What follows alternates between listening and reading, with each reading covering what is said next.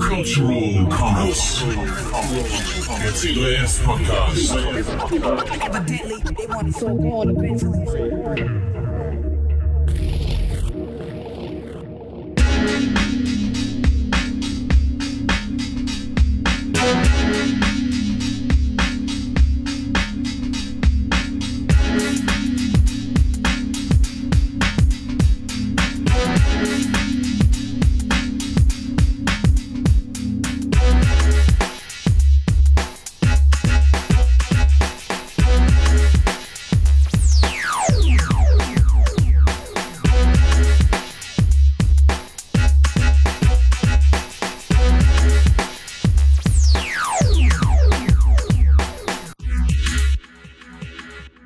Hallo und äh, willkommen schon wieder bei Cultural Commons, dem C3S Podcast. Mein Name ist Florian und äh, ich bin weiter auf Reisen und heute in Edingen-Neckarhausen. Ähm, von meinem Gastgeber habe ich ein äh, sehr leckeres Altenmünster hopfig herb bekommen. Es schmeckt sehr hopfig tatsächlich. Und ich, heute haben wir eine ganz große Runde nämlich mit insgesamt sechs Leuten verteilt in der ganzen, im ganzen Land. Ich fange an mit ähm, dem äh, Dauerredner. Hallo Mike. Hallo. Die, die kleinste Überraschung. Kleinste Überraschung. Äh, sitzt du wieder im HQ? Nee, diesmal bin ich schon zu Hause. Okay, das ist gut für dich. Ähm, Heimarbeit. du hast mir noch letztens gesagt, äh, das ist alles nur Freizeitarbeit, was du für die C3S machst. Ja. Was trinkst du heute? Ähm, ein Schneider weiße Aventinus. Müssen wir schnell machen, ne? ich kenne nur- das zufällig. Ich habe nur eins. Okay. Hallo Christoph. Hallo Florian. Ähm, du sitzt, nehme ich an, wieder in Marburg. Genau, ich sitze schon wieder am selben Schreibtisch. Äh, Heimarbeit, Familienarbeit. Hm. Und was, was trinkst du heute? Ich trinke heute einen Rabanus Premium Pilz, fein ab und hopfig frisch im Geschmack, aber nicht zu hopfig. Okay. Gut, werden wir sehen, wohin das führt. Ähm, der, der nächste, der Alex, war schon mal zu hören hier im Podcast. Äh, ist eine Weile her. Alex, hallo. Hallo, Äh, wo sitzt du? ich sitze in Osnabrück. Und hast du Und- auch ein leckeres Getränk? Äh, ich bin eigentlich wieder bei meinem Standard Club Mate angelangt. Das hatten wir, glaube ich, noch nie, oder, Mike? Nie. Was ist das für ein Podcast hier? Okay. Ähm, Thomas, du sitzt in Hamburg, richtig? Genau. Hallo Thomas. Hi, hi. Wir hören gleich, wirst du ganz viel erzählen. Ähm, was trinkst du heute?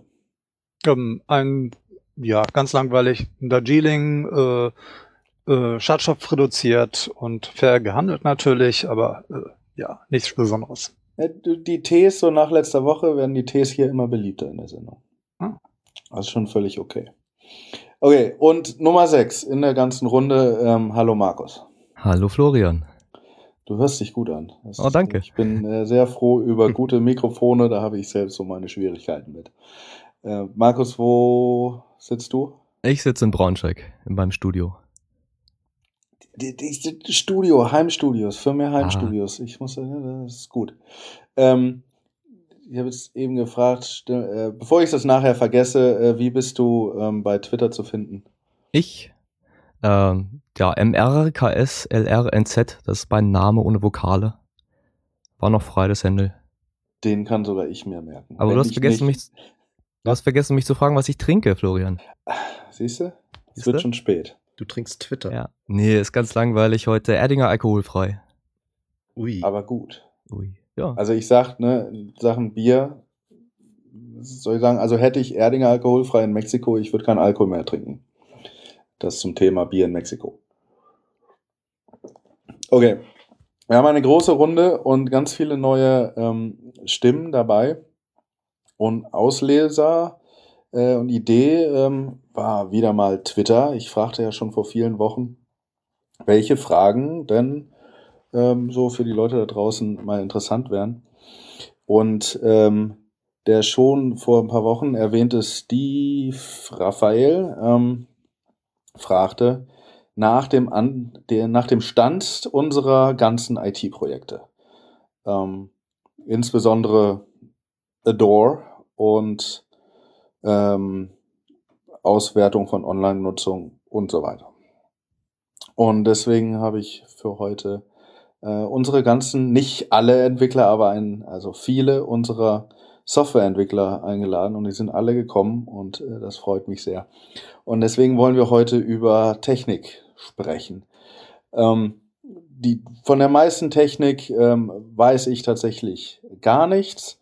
Deswegen brauche ich diesmal gar nicht mal so tun, als wenn ich nichts weiß, sondern kann einfach dumm fragen. Ähm, wir wollen es trotzdem ein bisschen allgemeinverständlich äh, halten, so dass auch, jetzt darf ich nichts Falsches sagen, ich hätte beinahe gesagt, so dass auch Musiker verstehen, worüber wir reden. ähm, ich bin auch Musiker, also darf ich das. Ähm, und vielleicht trifft es später in, in etwas nerdigere Gespräche äh, äh, um ähm, ab. Das werden wir dann schauen. Gut, fangen wir mit dem schon erwähnt, erwähnten großen äh, ähm, Thema Adore an.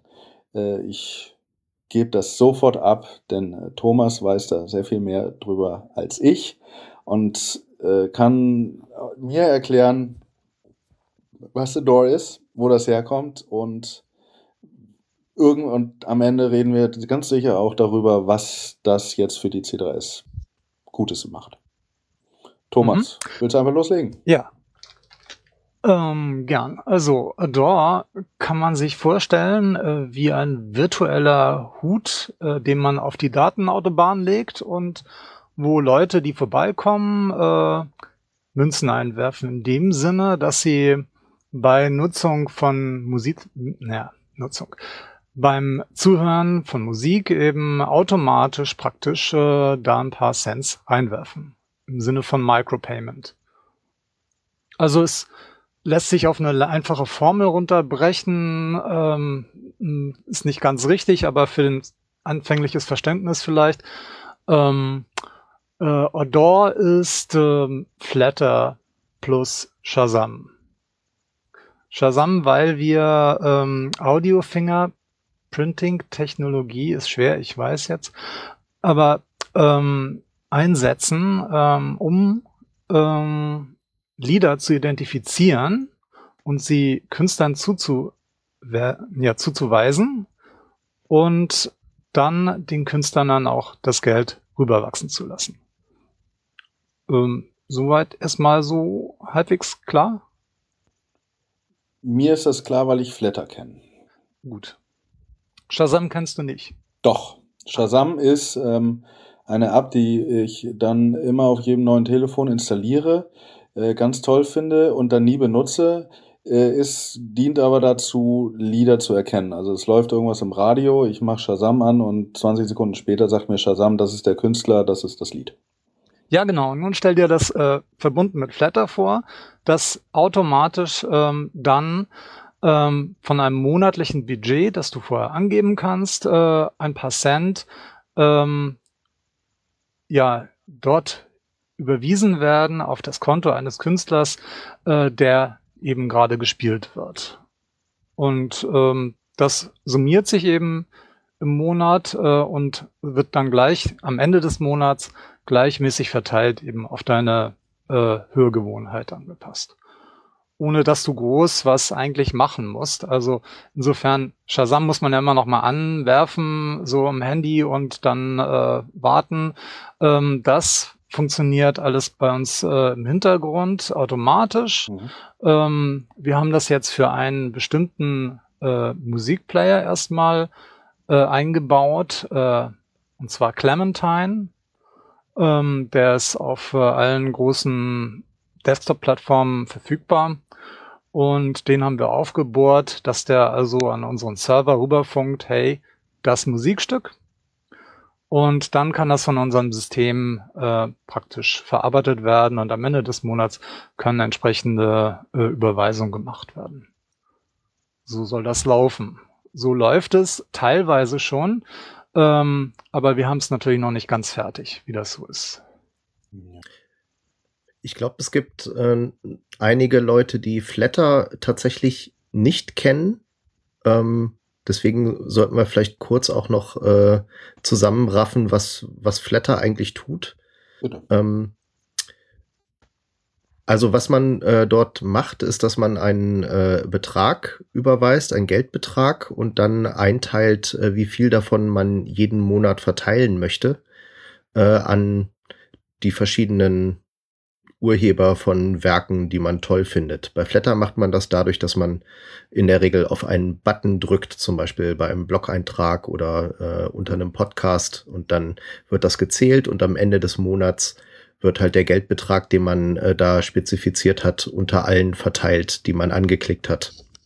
Und ähm, es gibt bei uns äh, erstmal ganz offensichtlich zwei wesentliche Unterschiede bei diesem äh, Adore-Ding. Äh, der eine Unterschied ist der, dass man keine Buttons mehr klicken muss, sondern dass das mehr oder weniger automatisch passiert, wenn man das Musikstück halt hört. Also das Anhören wird quasi zu dem äh, Knopf drücken, ohne dass man sich selbst darum kümmern muss. Und äh, der zweite Punkt ist, dass ähm, bei so einem Musikstück ja normalerweise nicht nur ein einziger Künstler beteiligt ist, sondern viele verschiedene. Und ähm, der wesentliche, äh, die, die wesentliche Schwierigkeit halt bei der Entwicklung so eines Systems ist tatsächlich auch diese ganzen Daten vorzuhalten, äh, dass man dann äh, nicht nur in eine Tasche äh, was bezahlt, sondern dass quasi alle was abbekommen, die an diesem Musikstück irgendwie beteiligt waren. Mhm. Alex, möchtest du auch noch was ergänzen? Mm, Ich fand die Erklärung soweit ganz gut. Also was man vielleicht ergänzen kann, ist, dass ähm, über die Entwicklung von Ordor natürlich auch etwas anderes entwickelt wird, und zwar die von allen gewünschte Werkregistrierung. Und das ist quasi eins. Also ähm, das ist quasi der erste Schritt ähm, oder halt ein großer Teil von Odor ist eigentlich das, was bei der Werkregistrierung wichtig ist. Das sollte man vielleicht noch herausstellen, finde ich. Ja. Lass uns das gleich. Ähm. ich habe zwei äh, Zwischenfragen hier oder zwei Ergänzungen. Mhm. Ähm, einmal dieses, ähm, es wird verteilt, je nachdem, was ich gehört habe. Also mein Geld, was ich da eingezahlt habe, wird an die verteilt, die ich gehört habe.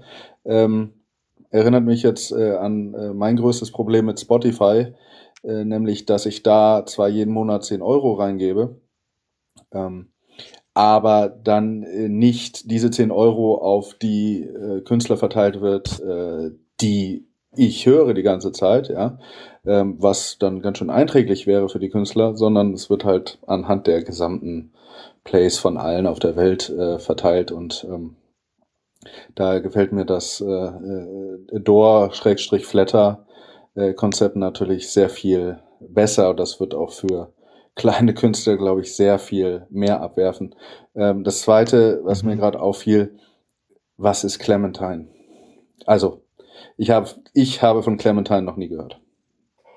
Zu dem ersten Punkt äh, würde ich vielleicht gerne noch rausstellen, dass ich glaube, es wurde noch nicht erwähnt, ähm, bei dem Adore-System über die Musiker, die ihre Werke erstmal hochladen und mit Metadaten versehen können, ähm, auch quasi eine Musiklandschaft, also die ein, ein Abbild der Zusammenhänge, die in der Musik äh, da sind, ähm, erfasst werden können. Also sprich, welche äh, Musiker haben Rechte an welchen Werken und welche Werke hängen voneinander ab und das Schöne ist, dass auch dabei beachtet werden kann bei so einer Spende, ähm, wenn ein Werk von einem anderen abhängt, zum Beispiel ein Remix oder ein Cover ist, dann wird auch an die originalen Künstler, von dem es abgeleitet wurde, ein Stück weiter gereicht. Also das ist auch schon automatisch dann da drin. Und das sind vor allem eben, wie du schon rausgestellt hast, eben genau die Künstler, die an diesem Werk, das man gehört hat, auch wirklich äh, diese Rechte haben und teilhaben. Hm. Und zum Zweiten, was ist Clementine? Äh, ja, ähm, kann sein, äh, der ist jetzt erstmal äh, in der letzten Zeit ein bisschen ähm, bekannter geworden, nach meinem Eindruck. Ähm, vielleicht ist er nicht ganz so bekannt äh, wie meinetwegen Winamp, der nicht mehr weiterentwickelt wird. Ähm, aber das Gute war eben, dass der ein Open Source Player ist. Ähm, und dass er eben, wir haben viele getestet, eine Handvoll oder zwei äh, und äh, geschaut, ähm, welche Player sind Open Source und welche laufen auch stabil auf den unterschiedlichen Plattformen. Da gibt's ja zum Beispiel auch einen, der nennt sich Banshee, der lief nicht so stabil ähm, und deshalb haben wir uns für Clementine einfach entschieden. Kann man sagen, dass das jetzt auch so eine Prototyp-Komponente ähm, ist? Also, dass es jetzt erstmal in einem Programm umgesetzt werden sollte? Oder? Ja, natürlich. Wir mussten uns halt für eine, äh, eine Sache erklären. Wir können das nicht direkt für alle umsetzen. Dafür hätten wir nicht äh, und Manpower gehabt. Ja. Und es soll definitiv auch noch in vielen anderen Playern äh, oder Apps auch funktionieren, damit das Ganze halt so richtig äh, Wirkung entfalten kann. Also nochmal zurück zu dem grundsätzlichen Bild. Der Thomas hat damit angefangen, es gibt halt diesen Hut, den äh, der Künstler quasi äh, da aufstellt, wo er äh, spielt, ja, äh, und das ist halt direkt bei den Leuten, die Musik hören, äh, und die können halt ihre Tasche mit Kleingeld aufladen und da fallen dann immer mal so Münzen an diejenigen äh, raus, äh, die halt eben gehört wurden, ja, und äh, dahinter steckt so ein bisschen die Idee, die wir halt eh bei der C3, äh, C3S hatten, äh, nämlich so genau zu verteilen wie möglich. Ja, das, also es wäre ja traumhaft, wenn man wirklich wüsste, was wurde denn jetzt genau für Musik gespielt, äh, wie oft, äh, damit man eben auch richtig fair verteilen kann. Ich weiß jetzt nicht genau, Florian, du hast eben äh, Spotify genannt. Ich weiß nicht, wie die das machen. Äh, naiv stelle ich mir ehrlich gesagt schon vor, dass die das möglichst fair verteilen. Ich weiß nicht, was da dein Punkt jetzt war. Kannst du das? Nee. nee. Also soweit ich weiß, wird bei Spotify so verteilt, ähm, dass alle Listens von allen Hörern in einen großen Topf geschmissen werden und dann wird das gesamte Geld, was zur Verfügung steht zur Verteilung, äh, danach verteilt. Ähm, das heißt, dass äh, wenn ich jetzt irgendwie ähm, die ganze Zeit nur Künstler gehört habe, die relativ wenig gehört wurden insgesamt von allen anderen, weil es irgendwelche Indie-Nischen-Künstler sind, also die ich quasi überdurchschnittlich äh, höre im Vergleich zum Gesamtdurchschnitt der Leute, die Spotify nutzen, ähm, dann wird mein Geld, mein Anteil, den ich da reinbezahle, nicht unter diesen Künstlern direkt verteilt, sondern die kriegen dann von meinem Geld nur anteilig so viel, wie sie insgesamt von allen prozentual gehört wurden. Und der ganze Rest wird an die anderen verteilt. Das ist zumindest das, äh, wie mir äh, da der Spotify-Verteilalgorithmus mal erklärt wurde. Und das ist natürlich irgendwie ein bisschen, äh, also da wird auch umverteilt von, von unten nach oben, sag ich mal. Und dann ist ja auch noch äh, der Fall, ähm, dass das Geld nicht direkt an die Künstler gezahlt wird, ähm, für die, für die Leute, die es jetzt hier ganz genau wissen wollen, wir sagen jetzt hier Künstler und schmeißen damit mal alles in einen Topf, ja, also auch die Urheber und auch die Produzenten und wer auch immer irgendwelche äh, Leistungsschutzrechte an so einer Aufnahme hat, das sind jetzt erstmal alles Künstler, ja, das, da machen wir jetzt mal hier keinen großen Unterschied. Ähm, den Urheberrechts-Nerd-Podcast können wir dann wann anders machen. Ähm, auf jeden Fall, ähm, ist das auch so ein Ding, äh, dass ja normalerweise das dann über äh, Verlage oder Labels läuft, die ihr Repertoire bei Spotify einbringen? Das heißt, Spotify rechnet dann äh, mit denen erstmal ab und die teilen das dann eventuell an ihre bei ihnen unter Vertrag äh, stehenden Künstler aus. Und äh, da haben ja schon etliche Leute vorgerechnet, wie viel dann bei ihnen am Ende des Monats ankommt. Deswegen ist der Ansatz bei Adore auch ähm, dass es äh, ohne Probleme möglich sein soll für jeden Künstler, der das will, sich selbst einen Account zu machen ähm, und äh, selbst äh, das Geld dann auch zu empfangen. So dass halt die, äh, der, der Zahlungsfluss von äh, meinen Fans und mir äh, quasi so wenig wie technisch nötig eingeschränkt wird oder dass da quasi keine weiteren Gatekeeper dazwischen stehen, die dann irgendwie auch noch ein bisschen was mitverdienen wollen, außer halt äh, logischerweise denjenigen, die dieses äh, Adore-System überhaupt am Laufen halten. Also das kostet ja Geld, so einen Service zu liefern und äh, da wird es dann halt eine kleine Abgabe geben. Aber der größte Teil von diesem Geld soll halt tatsächlich direkt an die äh, Leute ausgezahlt werden, die dann äh, da beteiligt sind. Ähm, da wollte ich noch mal ergänzen, weil es immer wieder mal ein Missverständnis gibt. Also DAW äh, ist, unterscheidet sich zwischen, ähm, zu Spotify dahingehend auch noch, dass wir keine eigenen äh, Streaming-Angebote haben. Ne? Also wir äh, hören praktisch nur Existierendes ab und äh, übermitteln die Nutzung. Ähm, das ist immer mal wieder einfach so äh, der ähm, Verständnisblocker, den wir so erfahren haben. Jetzt letztens auch auf äh, einer Veranstaltung namens Music Works Day, wo wir da vorgestellt hatten. Das ist auch ein Punkt, äh, wo ich äh, öfters mit Leuten schon äh, so Meinungsunterschiede hatten, hatte, ähm, wenn, wenn sie über Spotify gesprochen haben, dass natürlich das Betreiben so eines Dienstes, der selbst der Content-Anbieter ist und dann die ganzen Rechte klären muss und dann die Infrastruktur zur Verfügung stehen haben muss, um tatsächlich die Musik überall in die Welt zu streamen, dass das natürlich unglaublich kostenintensiv ist und das natürlich auch alles von diesem Geld bezahlt werden muss. Und bei Adore eben ähm, wir uns halt quasi überhaupt nicht darum kümmern, ähm, wo, wo diese Musik herkommt. Das ist quasi die Musik, die derjenige, der sie hört, sowieso hat auf seinem Rechner. Ähm, und der aber gerne den Leuten, äh, die er halt da die ganze Zeit hört, auch ein bisschen Geld abgeben will. Ähm, und die, es wird auch gar nicht, das ist glaube ich auch etwas, was viele Leute falsch verstehen, es wird gar nicht die Musik übermittelt an uns, sondern nur äh, das, was der, das Audio-Fingerprinting an so Quersummen über die Musik, quasi Identifikatoren, wie, wie, wie kann man das am besten ausdrücken? Fingerabdruck. Ein Fingerabdruck der Musik wird übermittelt und nicht das Musikstück selbst, so dass wir das in unserer Datenbank dann nachgucken können. Kennen wir diesen Fingerabdruck? Aha, das ist das Stück so und so und äh, da sind folgende Personen beteiligt. Der hat's komponiert, der hat's getextet, der hat die Flöte gespielt und äh, der hat den Mix gemacht whatever. Und es ist übrigens auch ein Remix von folgendem Werk und da haben wir diesen Urheber und so weiter und so weiter. Und dann geht halt äh, dieser Baum auf von verschiedenen Leuten, die da beteiligt waren, den Alex auch gerade schon äh, erwähnt hat. Mhm. Und ähm, da, da tröpfelt dann sozusagen diese, diese Mikrospende, die jemand über dieses System gemacht hat, dann langsam runter. Mhm. Und das, das Schöne ist auch, dass über diese Fingerprinting-Technologie das möglich ist, dass man ähm, selbst Streams fingerprinten kann. Also die Musik muss nicht mal lokal auf dem Rechner liegen, sondern das ist genauso möglich, wenn man einen Internetstream hört, äh, dort die Musik, die man hört, äh, dann auch dem, äh, also zu fingerprinten und damit äh, spenden an die, die man hört, direkt. Ja, dann lass mich nochmal dumm fragen. Ähm, ich gebe zu, ich bin ein äh, glücklicher Nutzer von Spotify. Ähm, und wie also passt das irgendwann oder wenigstens gewünscht mit Adore zusammen, sodass ich äh, Spotify laufen lasse und Adore dann irgendwie dazu oder so und kann dann ähm, das so nutzen? Oder ist das ja. eh ausgeschlossen? Richtig. Das ist, äh, da gibt es natürlich zwei Möglichkeiten. Einmal, äh, man kooperiert mit Spotify.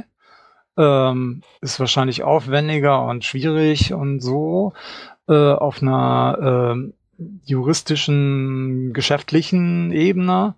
Ähm, die zweite Möglichkeit wäre, man sagt, ich benutze keinen bestimmten Player, sondern ich stelle jetzt einfach mal gesponnen Far Future äh, eine virtuelle Soundkarte zur Verfügung, in die ich all meine Musik durchleite, bis es auf der echten Soundkarte draufkommt und die greift praktisch alle Musik ab und äh, übermittelt äh, die Fingerprints. Ähm, da wäre man dann auch, äh, wenn man im Browser Musik hört oder mit einem ganz anderen Musikplayer unabhängig dann. Mhm. Also das ist grundsätzlich technisch möglich, wenn auch ein bisschen aufwendiger als ein Player zu hacken, wenn wir das gemacht haben. Ja. Also die Frage ist an der Stelle letztlich, äh, womit du denn bei Spotify überhaupt die Musik hören kannst und ob wir das abgreifen können, ja, ob wir da auch Fingerprinting machen können. Ähm, ansonsten schneidet sich das eigentlich äh, nicht, weil ähm, bei Adore äh, handelt es ja um eine völlig freiwillige Sache. Ja, das ist ja nicht, dass du jetzt für die äh, für das Anhören von Musik bezahlen musst, sondern das ist freiwillig. Du kannst ja auch die Höhe aussuchen, wie viel du da pro Zeiteinheit, pro Monat oder so äh, eben verteilen willst. Ähm, und das äh, dürfte mit dem Geschäftsmodell von Spotify äh, sich äh, nicht schneiden. Ja, also das ist kein Problem. Hm. Ähm, andersherum gesagt, ne, es ist, also du sagst, es ist freiwillig.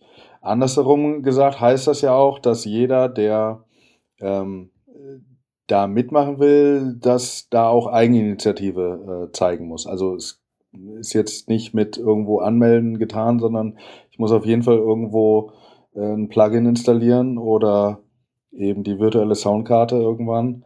Ähm, ist bei Flatter ja nicht anders, da muss man auch ne, ähm, Initiative zeigen, Geld überweisen und dann klicken. Wie, also wie seht ihr das, äh, wie kriegt ihr die Leute dazu, das zu machen? Also das, ich, ich glaube, vielleicht hilft es, wenn wir äh, noch mal kurz äh, darüber sprechen, wie wir überhaupt zu Adore gekommen sind. Ja, das wäre dann eine der nächsten Fragen gewesen. Schieß los, Mike. Ähm, also der Adore ist ein, ein, wenn man so will, ein Kind der C3S. Ähm, wir haben vor äh, über einem Jahr einen Hinweis gekriegt, äh, dass wir Fördermittel vom Land NRW bekommen können aus einem EU-Fördertopf ähm, unter bestimmten Voraussetzungen. Da musste halt äh, ein innovatives äh, Projekt äh, den Förderantrag stellen und wir haben dann überlegt, so, naja, äh, wenn wir jetzt sagen, wir gründen eine Verwertungsgesellschaft, dann ist das äh, wahrscheinlich nicht so innovativ, weil da gibt's schon ein paar. Ähm, und deswegen haben wir dann äh, was ausgekramt, was wir äh, zwar schon konzeptionell vorgedacht hatten, aber uns für äh, dann später mal, wenn alles richtig rund läuft, äh, aufheben wollten. Äh, und das war eben genau dieser äh, Verteildienst, dieser, dieser freiwillige Verteildienst, den wir jetzt mit Adore ähm, implementiert haben. Ähm, das bedeutet dann, also wir haben dann äh, da diesen Antrag gestellt und äh, ist auch bewilligt worden und wir haben dann tatsächlich äh, Fördergelder bekommen in, äh, in sechsstelliger Höhe. Und ähm, über dieses Projekt war es halt eben möglich, dann äh, mehrere Softwareentwickler für ein Jahr äh, mal loshacken zu lassen und ähm, einen Prototypen zu entwickeln, der unser Konzept tatsächlich in die Praxis umsetzt. Und äh, von diesen äh, Menschen, die da halt in diesem Projekt äh, dann angestellt waren, sind jetzt auch ein paar hier in dem Podcast.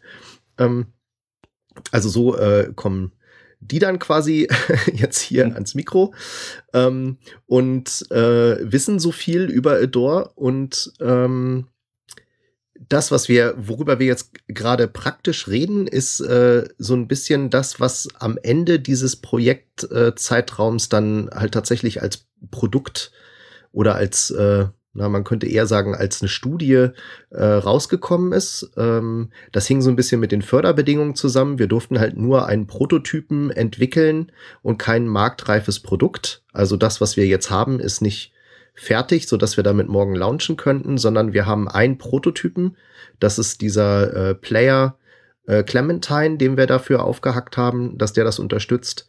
Und auf der anderen Seite eben äh, ein, ein Server und eine Datenbank, mit Administrationszugängen und ein rudimentären, äh, ein rudimentäres Web-Frontend, was halt auch im prototypischen äh, Stadium ist. Und diese Komponenten, äh, die müssen jetzt halt noch weiterentwickelt werden. Also wir können jetzt noch nicht darüber sprechen, dass das jetzt ein, ein fertiges Ding ist, sondern ähm, wir reden hier gerade noch so ein bisschen über Visionen, aber wir sind deutlich einen Schritt weiter, weil wir einen funktionierenden Prototypen haben und das ist eben dieser Adore-Player. Äh, der Clementine Player. Ja. Gut, äh, mhm. Thomas, du hast Hamburg eben schon äh, erwähnt. Was ist denn dann jetzt die Zukunft von Adore? Wie geht das weiter? Passt das mit Hamburg ja. zusammen? Ich hoffe, ich habe das gut zusammengebracht. Ähm, also Hamburg, äh, Zukunft. Wer weiß, äh, vielleicht äh, ergibt sich hier mit der äh, die haben hier ja natürlich mit Olympia und Help-Philharmonien viel um die Ohren auch, ne? Aber nichtsdestotrotz gibt's äh, von der Kult Kultusbehörde hier so ein bisschen äh, Support äh, in der Richtung. Wer weiß, vielleicht ergibt sich da ja noch mal was. Ich mag es nicht ausschließen, erwarte jetzt aber nicht so viel. Ne? Also ähm, es war gut, dass wir auf diese Veranstaltung gegangen sind, Alex und ich, ähm, um davon mal kurz noch zu berichten. Ähm, das war so eine Art äh, Preisausschreiben. Es gab da also 5000 Euro zu gewinnen und einen Feature-Artikel in der Zeitschrift Musikmarkt, äh, worauf wir spekuliert hatten. Ähm, wir sind dann leider nicht äh, ähm, ja, mit einem Preis bedacht worden, ähm, weil das doch wohl ein bisschen zu komplex war, das ganze Thema, um es einer Jury innerhalb von sieben Minuten äh, klar zu machen, haben wir irgendwie gemerkt. Ähm, aber nichtsdestotrotz war das eine gute Gelegenheit. Wir hatten auch mit jemandem vom Fraunhofer Institut Gelegenheit, ein bisschen äh, zu fachsimpeln über Fingerprinting-Algorithmen, der zufällig auch da war. Also ähm, insofern hat sich das schon gelohnt, aber eben Preisgeld haben wir nicht abgesahnt. Insofern äh, ja, ist dieser Möglichkeit, äh, Adore einen kleinen Schubs zu geben, Richtung Zukunft äh, leider nicht aufgegangen. Aber wir versuchen das äh, jetzt äh, mit aller Kraft äh, auf anderen Wegen. Ich habe jetzt letzte Woche auf fünf Social Networks Accounts für Adore eingerichtet. Vielleicht kommt darüber so ein bisschen äh, Input und vielleicht auch Workforce, wer weiß. Ähm, also diesen, an dieser Stelle mal äh, ein kleiner Aufruf äh, an Coder, die nach einem sinnvollen Projekt suchen. Äh, also uns gibt's, wir wollen euch.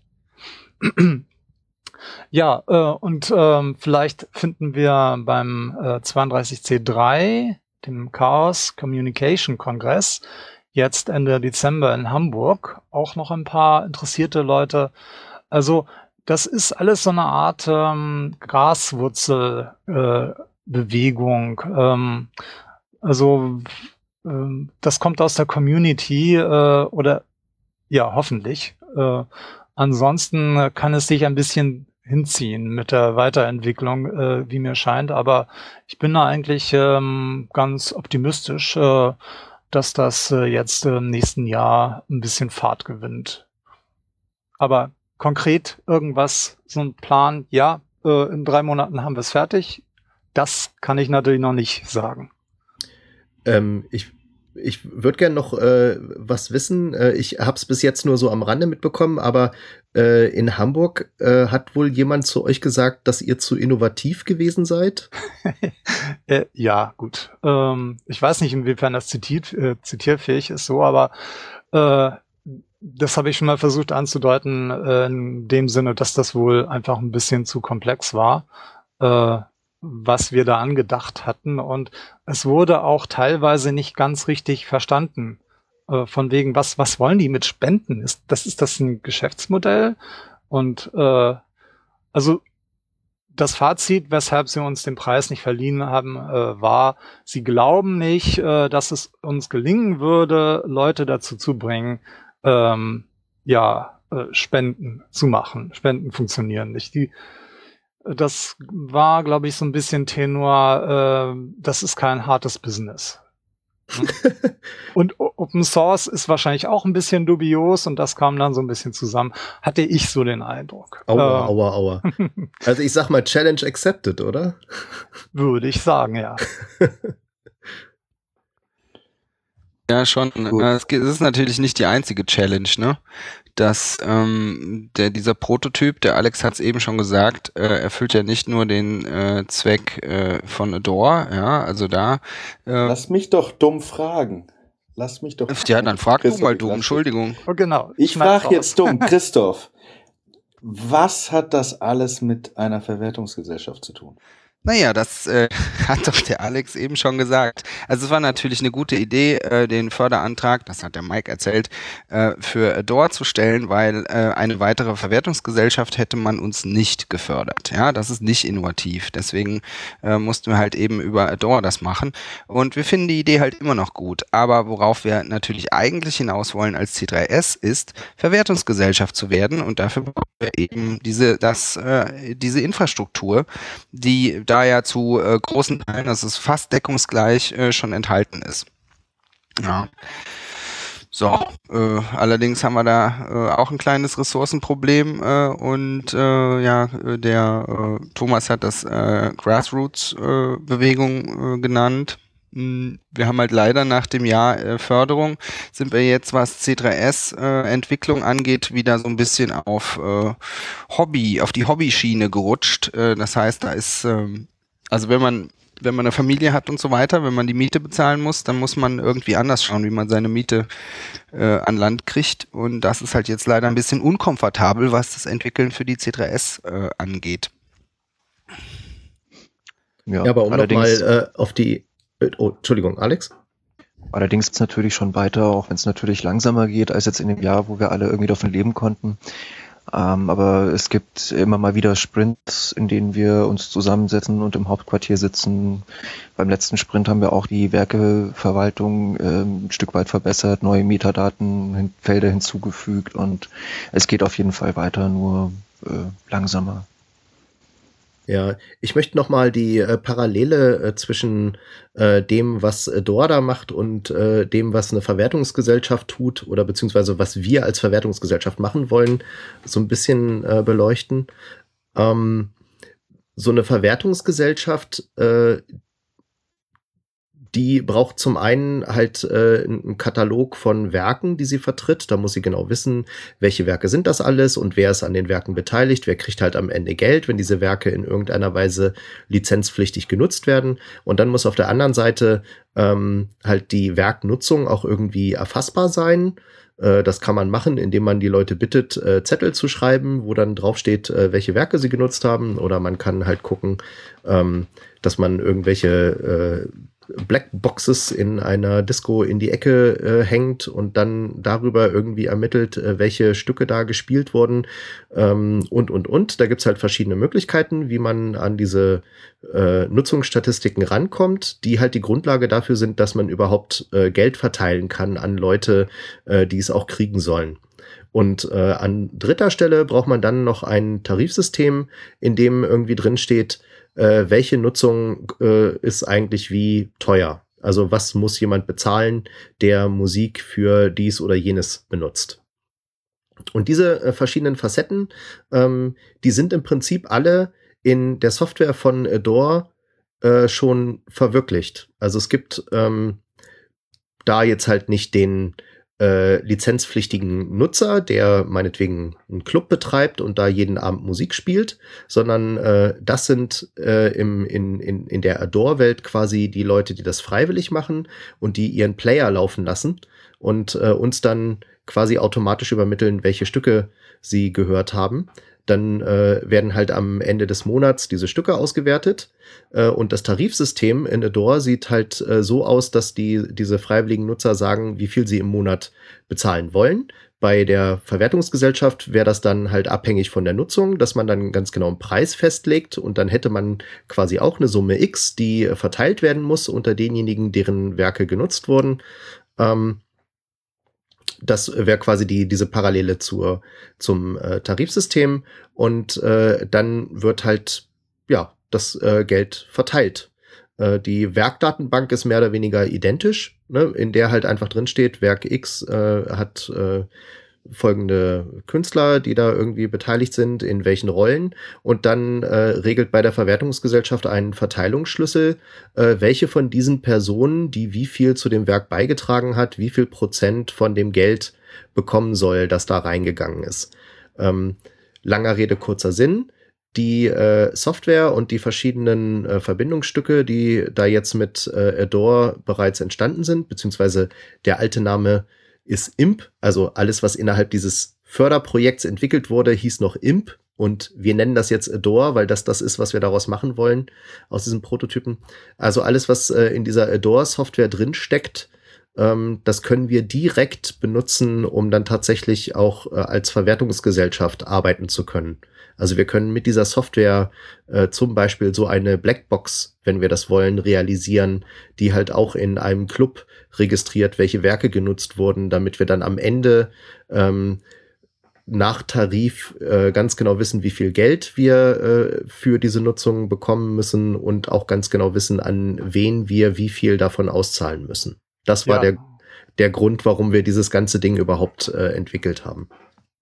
Ja, oder eine äh, Musik-DJ-Software wie Traktor oder so, da ein Plugin für schreiben. Ähm, da gibt's bestimmt mehr als eine Möglichkeit. Aber Ja. auf eine andere Weise. Die ähm, Grenzen sind im Prinzip fließend. Ne? Also im, äh, eigentlich überall, wo Sound äh, in irgendeiner Weise erfassbar ist, äh, kann man das benutzen. Mm, Genau. Aber rein vom Technischen jetzt ähm, halte ich äh, die Strategie mit äh, dem Sidekick Adore für die C C3S schon für ziemlich genial, weil ähm, die C3S braucht ja auch Repertoire, um überhaupt zugelassen zu werden. Und möglicherweise gibt es äh, über Adore äh, eben da so eine Austauschbeziehung. Um, umgekehrt äh, gibt es äh, vielleicht durch die C3S äh, vermehrt Nutzer für Adore. Also ich sehe da halt so einen Synergieeffekt zwischen diesen beiden parallel laufenden Entwicklungsschienen. Also technisch ist es ja dasselbe, nur in ganz unterschiedlichen Funktionen. Das finde ich ganz faszinierend. Was, glaube ich, auch noch nicht erwähnt wurde, ist, dass äh, natürlich Adore genauso von Menschen verwendet werden können, die unter Creative Commons äh, veröffentlichen, das generell frei ist, aber über die Spenden dann trotzdem halt auch äh, Geld reinfließen kann. Und damit äh, bietet sich gerade für Menschen, die unter Creative Commons halt auch äh, veröffentlichen, an, an sowas teilzuhaben. Also Ja, das ist ein ganz Mhm. wichtiger Punkt. Und auch, dass die, ähm, dass die Hürden halt sehr niedrig sind. Ne? Also man braucht kein Label oder sonst irgendwas. Man kann das in, äh, in absoluter Selbstvermarktung machen. Äh, also auch die totalen Do-it-yourself-Kanäle ähm, äh, sind quasi prädestiniert dafür, ähm, äh, sich so ein, so ein Adore-Account dann zu klicken. Ja. Ähm, also ich würde das noch nicht mal auf äh, Creative Commons äh, äh, so beschränken. Und also äh, ich ähm, bin bei einer Musikszene drin, wo 95 Prozent der, Leu äh, der Leute einfach äh, sich überhaupt keine großen Gedanken machen ähm, über äh, die Lizenz, und der, unter der sie äh, veröffentlichen, beziehungsweise äh, über Verwertungsgesellschaften. Und äh, auch für die ist das natürlich äh, eine gute Sache. Ich glaube auch nicht, dass das als Einschränkung gedacht war, sondern mehr so als ähm, äh, es Highlight. im, im, in, in der Welt von Adore sind äh, ist quasi die totale Gleichberechtigung. Ähm, da ist es halt nur wichtig, ob überhaupt jemand deine Musik hört oder nicht. Genau. Und wenn jemand deine Musik hört, dann bekommst du von dem auch ganz fair einen genau den gleichen Anteil, den irgendein Megastar bekommt, äh, den diese Person genauso oft gehört hat. Außer du Mhm. hast dieses eine Lied geschrieben, dieses vier Minuten stille Lied. Das ist natürlich ein bisschen schwer mit dem Fingerprinting, aber alles, was fingerprintbar ist, äh, funktioniert. Ja. Und vielleicht an der Stelle mal die Frage von, die über Twitter reingeflattert ist, nochmal zu beantworten oder vielleicht äh, darauf einzugehen. Ähm, bei einem letzten Treffen haben wir auch den Plan ähm, ausgearbeitet. So, wir haben jetzt sehr viel, also wir haben jetzt auch ähm, diese ganze Veröffentlichung sinnvoll, also die ganze Nachbereitung erstmal umgesetzt, äh, dass alles schön veröffentlicht wurde. Wir haben jetzt auch einen Ort, an dem man auch einsehen kann, wie weit die Software eigentlich ist. Ähm, darauf kommen wir später auch noch zurück, äh, ist, was Redmine genau ist, aber dort wäre es auch möglich, einfach mal nachzugucken und dort sieht man auch die, ähm, die Aufgaben, die offen sind und äh, die Ordnung ist quasi, dass wir erstmal alles machen, was die Mitgliederverwaltung umsetzt ähm, und dann gibt es einen Teil in einem zweiten Schritt, der den Adore-spezifischen Teil dann weiter umsetzt. So. Aber da kann man einfach mal reingucken und äh, Kurz die URL eingeblendet. redmine.c3s.cc. genau.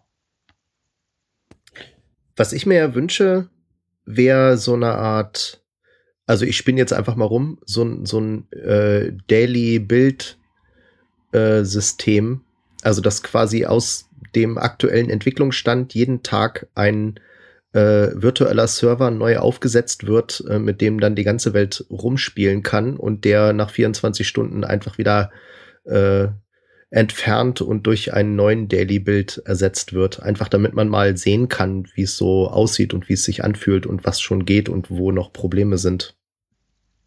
Kannst ein Ticket erstellen. genau, wir machen Ticket. Wenn das so einfach wäre. Das Ja, also Ich sag äh, ja. Ihr, ihr habt ja mitbekommen, wir versuchen eine Verwertungsgesellschaft zu gründen und wie ihr auch mitbekommen habt, ist das Ganze nicht so einfach. Also da sind immer wieder Hürden und Probleme, äh, die, die sich uns, denen wir, denen wir uns stellen müssen.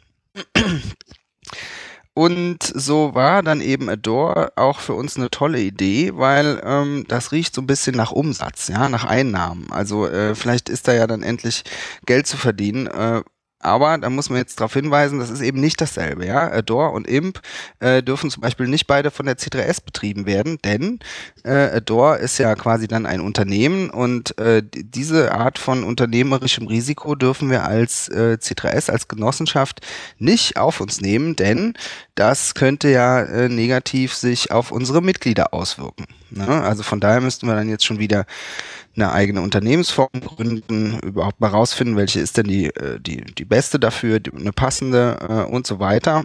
Äh, und wir müssen natürlich auf zwei Projekte unsere Ressourcen verteilen. Und von daher kann man, man kann es ein bisschen anders sagen, es werden noch Wetten angenommen, welcher Service denn zuerst äh, produktiv wird und rentabel läuft, die Verwertungsgesellschaft oder Adore. Wir, wir können es noch nicht sagen. Es ist auf jeden Fall beides äh, super für Urheber. Das stimmt. Das macht definitiv beides Sinn, ja. Oh, Jetzt war ich gerade gemutet, weil ich ein neues Bier aufgemacht habe. Ähm, wenn ihr das auch braucht, dann machen wir eine Pause. Ähm, ansonsten würde ich jetzt ähm, an den nächsten Punkt angucken.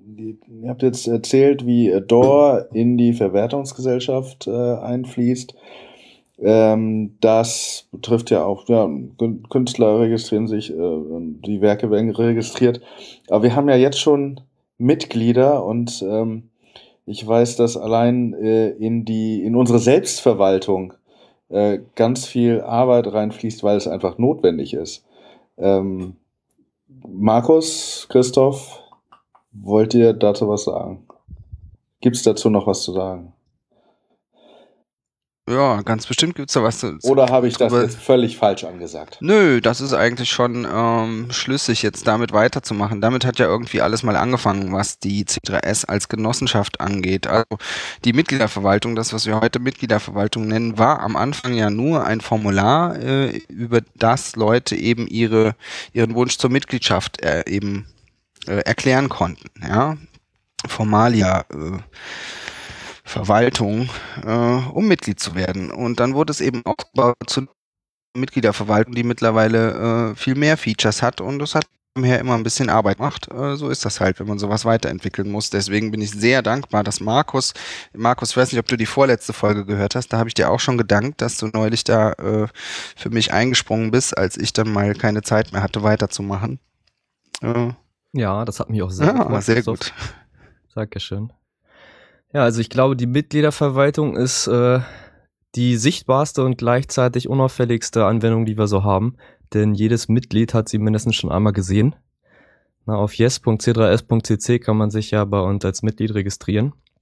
Und was da so an Technik dahinter steht, kann man sich wahrscheinlich äh, gar nicht so ohne weiteres vorstellen. Aber Mitglied zu werden, da hängt so ein ganzer Geschäftsprozess hinter. Ja, also man gibt zunächst seine Daten ein auf der Webseite und dann wird da erstmal ein Formular draus generiert. Denn dann haben gleichzeitig wir die Daten unserer Datenbank und man muss die Formulare nicht per Hand ausfüllen. Das ist ganz praktisch. So, und äh, das Formular ist nötig, weil das Recht es vorsieht, dass man äh, ne- ein Antragsformular mit Unterschrift einreichen muss, wenn man bei so einer Genossenschaft Mitglied werden möchte. Eine weitere Voraussetzung ist noch, dass man bei uns mindestens einen Anteil zeichnen muss. Das heißt, gleichzeitig zu der Eingang des, der Unterschrift, die registriert werden muss, muss man natürlich auch noch irgendwo vermerken, dass derjenige seine Anteile bezahlt hat. Und da merkt man schon, es sind mehr und mehr Daten, die dann zu einem, einer ganzen Menge an Mitgliedern irgendwie aufgenommen werden müssen. Dann als nächstes muss aber noch der Verwaltungsrat seine Zustimmung geben, damit das Mitglied aufgenommen wird. Und erst dann kann man eine Mitgliedsbescheinigung erstellen und verschicken, was dann natürlich auch bei uns automatisiert passiert. Was noch über die Mitgliederverwaltung umgesetzt wurde, sind zum Beispiel Einladungen, die verschickt werden. Denn wenn man schon mal die ganze Mitgliederliste zusammen hat mit allen E-Mail-Adressen, ist es natürlich super, wenn man daraus dann die E-Mails verschicken kann, zum Beispiel um für die Generalversammlung einzuladen oder für das Barcamp. Und jetzt zuletzt, wo dann der Christoph äh, auch die Arbeit nochmal an mich übergeben hat, weil er ein bisschen überlastet war, verständlicherweise, waren die Mitgliedsbeiträge, die ja auf der letzten Generalversammlung beschlossen wurden. Und dafür mussten dann natürlich auch entsprechend Rechnungs-E-Mails verschickt werden, die Zahlung, der Zahlungseingang muss vermerkt werden, Erinnerungen müssen verschickt werden und solche Dinge. Und zu diesen ganzen Daten, zu Geldeingängen, verschickten Rechnungen, der Anzahl der Mitglieder und so weiter, gibt es auch noch Statistiken und Auswertungen, die zum Beispiel für die Buchführung nötig sind, also für die Buchhaltung. Da ist schon einiges drin an Logik. Und dann auch so, da, da kommen ja dann auch noch so andere Geschäftsvorfälle da manchmal dazu, ne? Also wenn Leute dann zum Beispiel ihre Anteile aufstocken wollen. Oh, ja.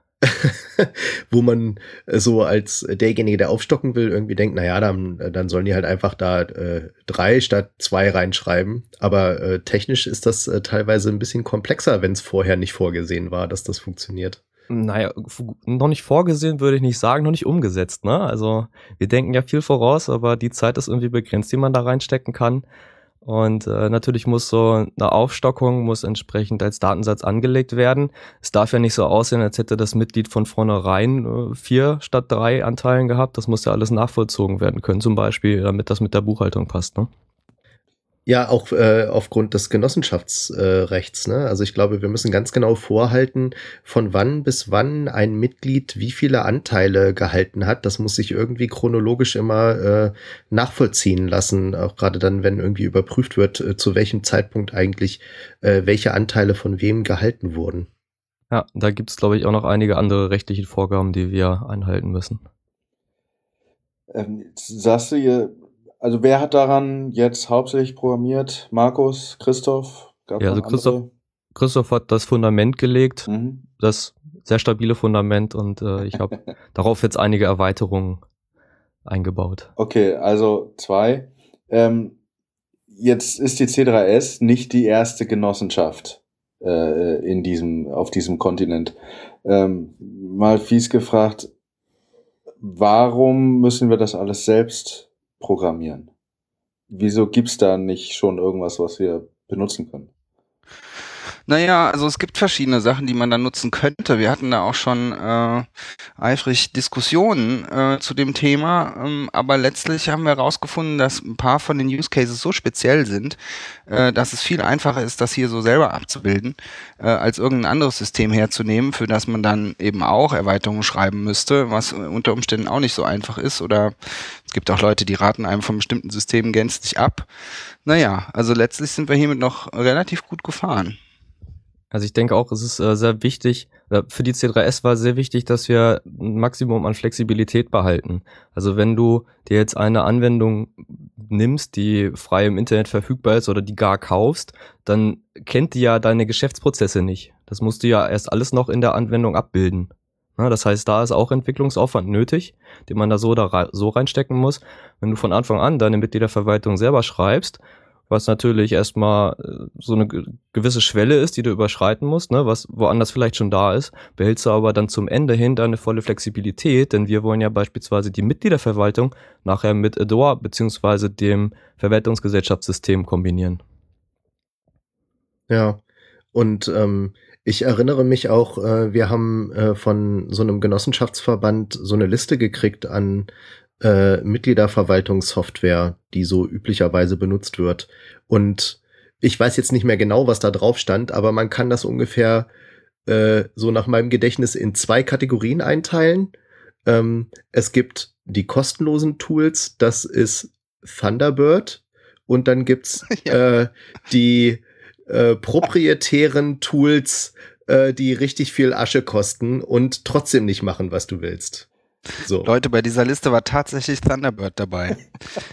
Klar, man benutzt viel E-Mail dafür, ja. Also es gibt offensichtlich tatsächlich Genossenschaften, die ihre Mitgliederverwaltung über Thunderbird abwickeln. abwickeln. Ja. Legst du dir einen Ordner an, in dem alle Mitgliedsregistrierungen drin sind und dann kannst du irgendwann mal manuell durchgehen, ne? Ja. Wie viele Anteile hat denn der jetzt? Hm, schauen wir mal. Zählen wir mal die E-Mails. Auf der Liste war doch bestimmt auch Excel, oder? Nee, Excel stand da nicht drauf. Interessant. Ja, da stand aber schon was von Tab Tabellenkalkulation bestimmt, ne?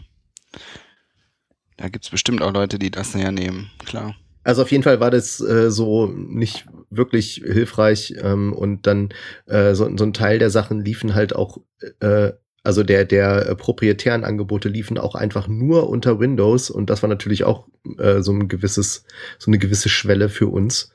Ähm, da will man nicht ausgerechnet, ich, und das war noch vor Snowden, ja, also und äh, danach äh, denkt man dann vielleicht irgendwie da anders drüber nochmal. Aber wir haben halt äh, damals schon gedacht, naja, ausgerechnet unsere gesamte Mitgliederverwaltung, wollen wir die in so ein äh, Windows-Betriebssystem, ohne dass wir wissen, was die Software tut, äh, packen und dann auch immer auf den Hersteller angewiesen sein, wenn irgendwie was Neues notwendig ist, was die Software jetzt gerade noch nicht kann. Ähm, das machen wir mal lieber nicht. Also wir haben dafür in der Vergangenheit auch immer wieder intern äh, harte Kämpfe ausgefochten, weil es immer wieder mal so Punkte gibt, wenn es gerade nicht so schnell weitergeht in die richtige Richtung, wie, wie es muss, ähm, dass dann Leute sagen, ja, hätten wir doch dies oder das mal eingekauft oder das oder das mal ausprobiert. Ähm, aber ich glaube, unterm Strich, auch wenn es nicht äh, immer so perfekt läuft, ist das doch noch eine sehr, sehr gute Entscheidung gewesen, das äh, selbst zu schreiben.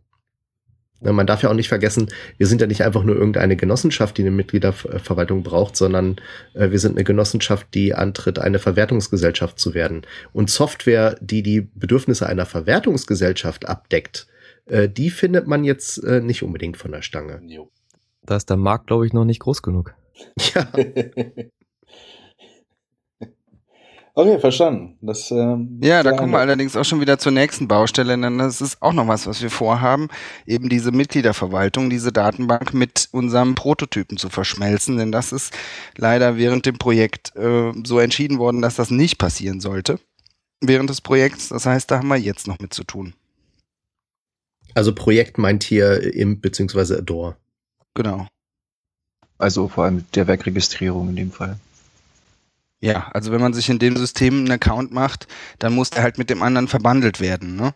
Also sieht man ja jetzt hier an unseren ähm, Mitgliedsbeiträgen wieder.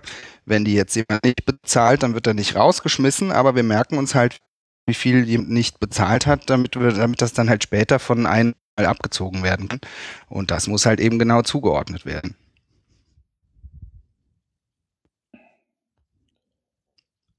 Jo. Jetzt mal Zwischenfrage, wie komme ich jetzt auf Ticketing, Sustain und Redmine? Gib mal einen Hint. Och, das sind einfach äh, Die- die- quasi Schwesterprojekte, die Okay. wir während, äh, während unserer Erstehung auch noch erschaffen haben, um uns die Arbeit zu vereinfachen. Also das Ticketing äh, kam zum ersten Einsatz bei dem äh, bei der Einweihungsfeier des Büros. Richtig, die Mitglieder wollen Und ja dann auch zweimal zur Generalversammlung. Denn es ist schon hilfreich, wenn du so ein Event äh, planst, dass du vorher weißt, wie viele ungefähr kommen und wie viele zum Beispiel dann eben auch was zu essen wollen. Ja, wenn du da Essen vorbestellen musst. Chris, Äh, ist es schön, wenn du- hab, komm, das schneide ich jetzt raus. Ich habe mich, äh, das machen wir jetzt nochmal. Ähm, Was war denn jetzt schlimm? das war jetzt schlimm von mir. Ähm, der Ich Übergang ist, die Mitglieder wollen feiern. sorry, sorry, äh, tut mir leid. Wir lassen das drin. Ach, Quatsch, Quatsch. Ähm, äh, Christoph, du hast noch ein, ähm, mehrere, du hast sowieso so viel programmiert, das ist total gut. Aber wir haben noch eins, was wir regelmäßig benutzen. Ein Projekt äh, ist hier unter Ticketing abgestellt. Äh, erzähl gerade mal, was das ist. Das Ticketing ist ein Schwesterprojekt zur Mitgliederverwaltung. Die arbeiten sogar manchmal zusammen. Das Ticketing haben wir äh, oder habe ich äh, damals ähm, gebaut, als es darum ging, die Einweihung unseres Büros, des Headquarters in Düsseldorf zu feiern, weil wir wollten halt eben vorher schon äh, Geld für die Tickets haben, auch wissen, wie viele Leute kommen und auch äh, wissen, wie viele Leute dann eben was essen wollen. Ja, weil wenn du so eine große Veranstaltung machst, dann willst du am besten im Vorfeld Vorfeld wissen, wie viel Essen du bestellen musst, damit du nicht nachher drauf sitzen bleibst oder eben schlimmer vielleicht noch zu wenig hast. Ja. Das haben wir dann nicht nur zu dieser Einleitung, äh, Einweihungsparty benutzt, sondern auch zu den Generalversammlungen. Da ist es genauso hilfreich zu wissen, wie viele kommen. Ja.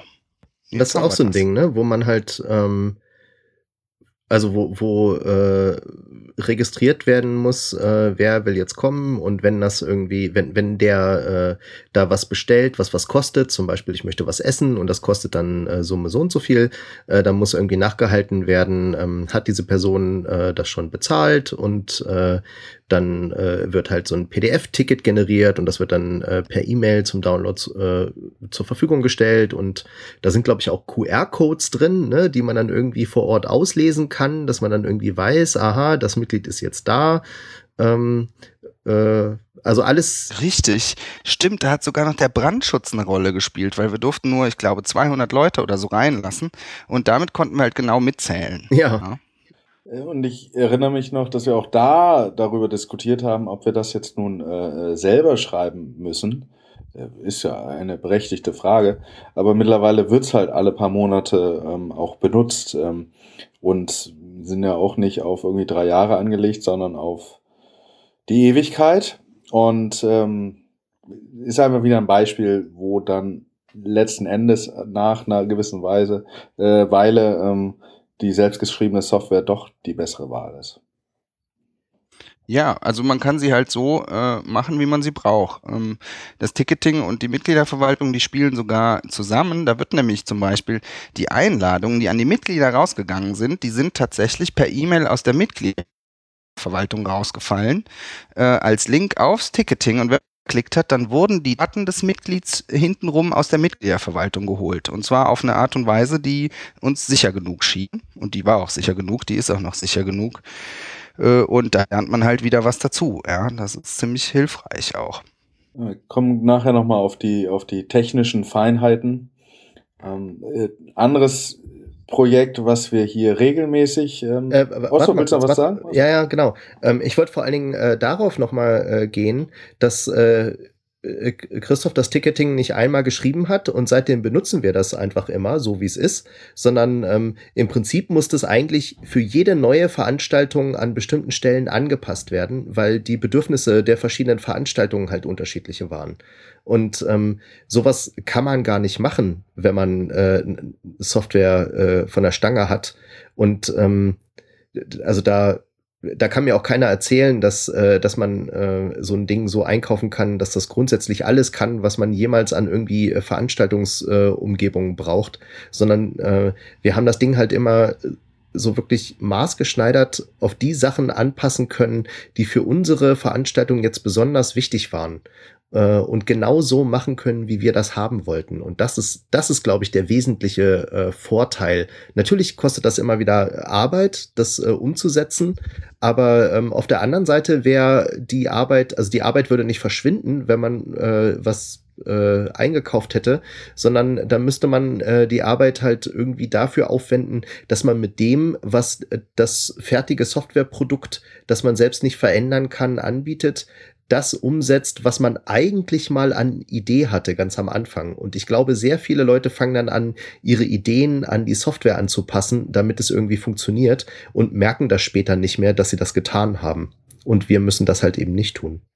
Mhm. Also dazu fällt mir das Crowdfunding ein, ne? Das äh, ist ja im Großen und Ganzen gut gelaufen, nur nachher haben wir festgestellt, oh, äh, ob die jetzt, ob diese Mitglieder, die da Mitglied geworden sind, ob die jetzt nutzende oder investierende Mitglieder äh, sind oder ich glaube auch sowas wie das Geburtsdatum, das hat halt einfach gefehlt. Ne? Das mussten wir dann hinterher nochmal bei uns einbauen. Da gingen dann nochmal Mails raus, wo die Leute das nochmal eingeben mussten. Also du meinst jetzt äh, das Crowdfunding, was wir äh, bei so einer Crowdfunding-Plattform gemacht haben und Richtig. äh, wir waren halt dadurch logischerweise ähm, angewiesen auf die Eingabemöglichkeiten, die diese Crowdfunding-Plattform zur Verfügung gestellt hat. Und wenn man dann halt äh, Mitglieder für eine Genossenschaft werben will, dann äh, ja, fehlen da unter Umständen einfach bestimmte Angaben, die wir intern brauchen, weil wir eine bestimmte Mitgliederstruktur haben oder bestimmte Mitgliederformen anbieten oder was auch immer. Äh, da ist ja jedes, äh, jede Unternehmung irgendwie so ein bisschen anders gestrickt. Ähm, und diese Angebote sind halt dann sehr generisch. Ne? Und da haben wir dann irgendwie ganz am Ende äh, so einen riesigen großen Datensatz von Leuten gehabt, die wir dann alle einzeln nochmal anfragen mussten. Ach, übrigens, äh, möchtest du eigentlich jetzt äh, ordentliches oder investierendes Mitglied werden? Weil das halt äh, über die Plattform einfach nicht äh, technisch umzusetzen war. An der Stelle kann man eigentlich auch nochmal sagen, dass wir sogar schon unsere eigene Crowdfunding-Plattform, äh, zwar sehr rudimentär, aber wir hatten sie auch am Start, äh, denn das große Crowdfunding hatte ja dann doch nicht die volle Summe eingespielt und wir haben dann in den letzten Tagen und Wochen äh, vor Stichtag nochmal dieses Speedfunding an den Start gebracht, äh, was uns dann die letzten, ich weiß gar nicht mehr, aber das waren auch nochmal Zehntausende Euro, die da reinkamen. Ich glaube, das waren sogar irgendwas um die 40.000. Mhm, mhm. Das hat sich eigentlich richtig gelohnt. Ja. Das heißt, das nächste ähm, Crowdfunding machen wir einfach selbst wieder. Falls wir Könnten wir. brauchen. Könnten wir. Wäre gar nicht so dumm. Also wenn man sieht, äh, wie viel Geld man doch an so eine Crowdfunding-Plattform abdrücken muss äh, für die Dienste und äh, was dann möglicherweise da auch nicht so ganz perfekt läuft, ne? oder man bestimmten Daten dann hinterherläuft oder die Datensätze einfach nicht schön sind, die man da bekommt, da kann man sich das überlegen, ob es nicht doch Sinn macht, äh, das halt selber zu tun. Der wesentliche Vorteil, den so eine äh, Plattform hat, ist äh, die Streubreite, ne, die sie einem bieten. Also, dass man, Ja. äh, wenn man selbst äh, noch keine große Community hat, äh, dann wird das nicht funktionieren, dass man einfach irgendwo seine eigene Homepage aufmacht und dann sagt, hier bitte crowdfunden. Ähm, und da ist so, ein, so, ein, so eine Plattform natürlich unabdingbar. Aber wenn man eine gewisse Größe erreicht hat, äh, dann ähm, ist das sicherlich eine Überlegung wert, ob es sich nicht lohnt, ähm, einfach den, den Aufwand selbst in, in so eine Plattform zu stecken, die man dann halt auch einfach so strickt, äh, wie man das gerne anbieten will. Wir haben ja auch noch sowas ähnliches laufen. Äh, Ich habe es eben schon versucht zu erzählen und wir erwähnen das hier immer wieder, weil es äh, im Moment für uns eine ganz, ganz wichtige Plattform ist. Äh, äh, Codename Sustain. Christoph, willst du da noch was zu sagen? So zur Richtung Ja. technischer Art. Kannst du mal erzählen, was das ist? Du, da ist eigentlich, eigentlich ist es gar nichts Kompliziertes. Ähm, man kann da halt äh, eintragen. Äh, also ich meine, wir brauchen als, ich glaube, das Mindest, die Mindesteintrittsvoraussetzung ist eine E-Mail-Adresse. Ähm, das geht also quasi auch relativ anonym. Ich glaube sogar ganz anonym. Also man muss das halt, man kann halt, was man bekommt, ist halt Zahlungsanweisungen, wohin wir gerne das Geld hätten. Bei, Im Fall von Sustain eben einen monatlichen Beitrag, damit wir äh, fest damit rechnen können, was da reinkommt, damit wir die laufenden Kosten äh, davon decken können. Und was man davon hat, ist, äh, man bekommt einen Banner für seine Homepage. Man kann sich halt eben aussuchen, ob man das jetzt wirklich da drauf äh, stellen will oder ob man das lässt, ja, ob man da einfach äh, genießt und schweigt äh, mit seinen Zuwendungen.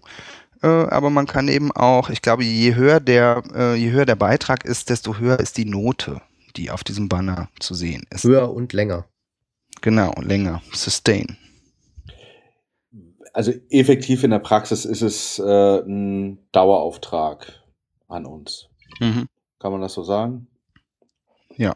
Genau. Und Also es ist kein, kein äh, Lastschrift, äh, SEPA, irgendwas Ding, sondern ähm, Sustain ist halt äh, so, also unsere Intention war, okay, es gibt äh, unglaublich viele Leute, die möchten uns gerne zwar schon regelmäßig, aber nur mit kleinen Beträgen unterstützen und für die hatten wir halt einfach nichts anzubieten und dann dachten wir einfach, ja komm, dann ähm, dann versuchen wir mal irgendwie den so irgendwie so ein kleines Dankeschön in Form von einem Webbanner anzubieten und äh, räumen halt von uns einfach die Möglichkeit an, dass es geht, Mhm. äh, irgendwie strukturiert. Äh, und da war die Idee von Sustain geboren, ne? dass wir halt ähm, äh, so einen strukturierten Weg ermöglichen, dass man uns äh, freiwillige Zuwendungen äh, überweisen kann. Wir sind ja als Genossenschaft nicht gemeinnützig. Das heißt, wir können keine Spendenbescheinigungen austeilen und man kann uns also aus Sicht äh, des Finanzamts kein Geld spenden, aber man kann uns eine freiwillige Zuwendung in einer gewissen Höhe äh, machen. Und ähm, das äh, ja, darauf, äh, das, das wollten wir quasi einfach anbieten, dass das möglich ist. Und äh, Sustain, die Seite sustain.c3s.cc ist halt genau die Seite, die das ermöglicht. Und für uns äh, nach wie vor so die einzige richtig verlässliche äh, Einnahmequelle, die wir haben, um das gesamte C3S-Projekt überhaupt finanzieren zu können. Wo, wo ist der Stand gerade, Mike? Hast du einen Überblick? Äh, der, Monat reinkommt?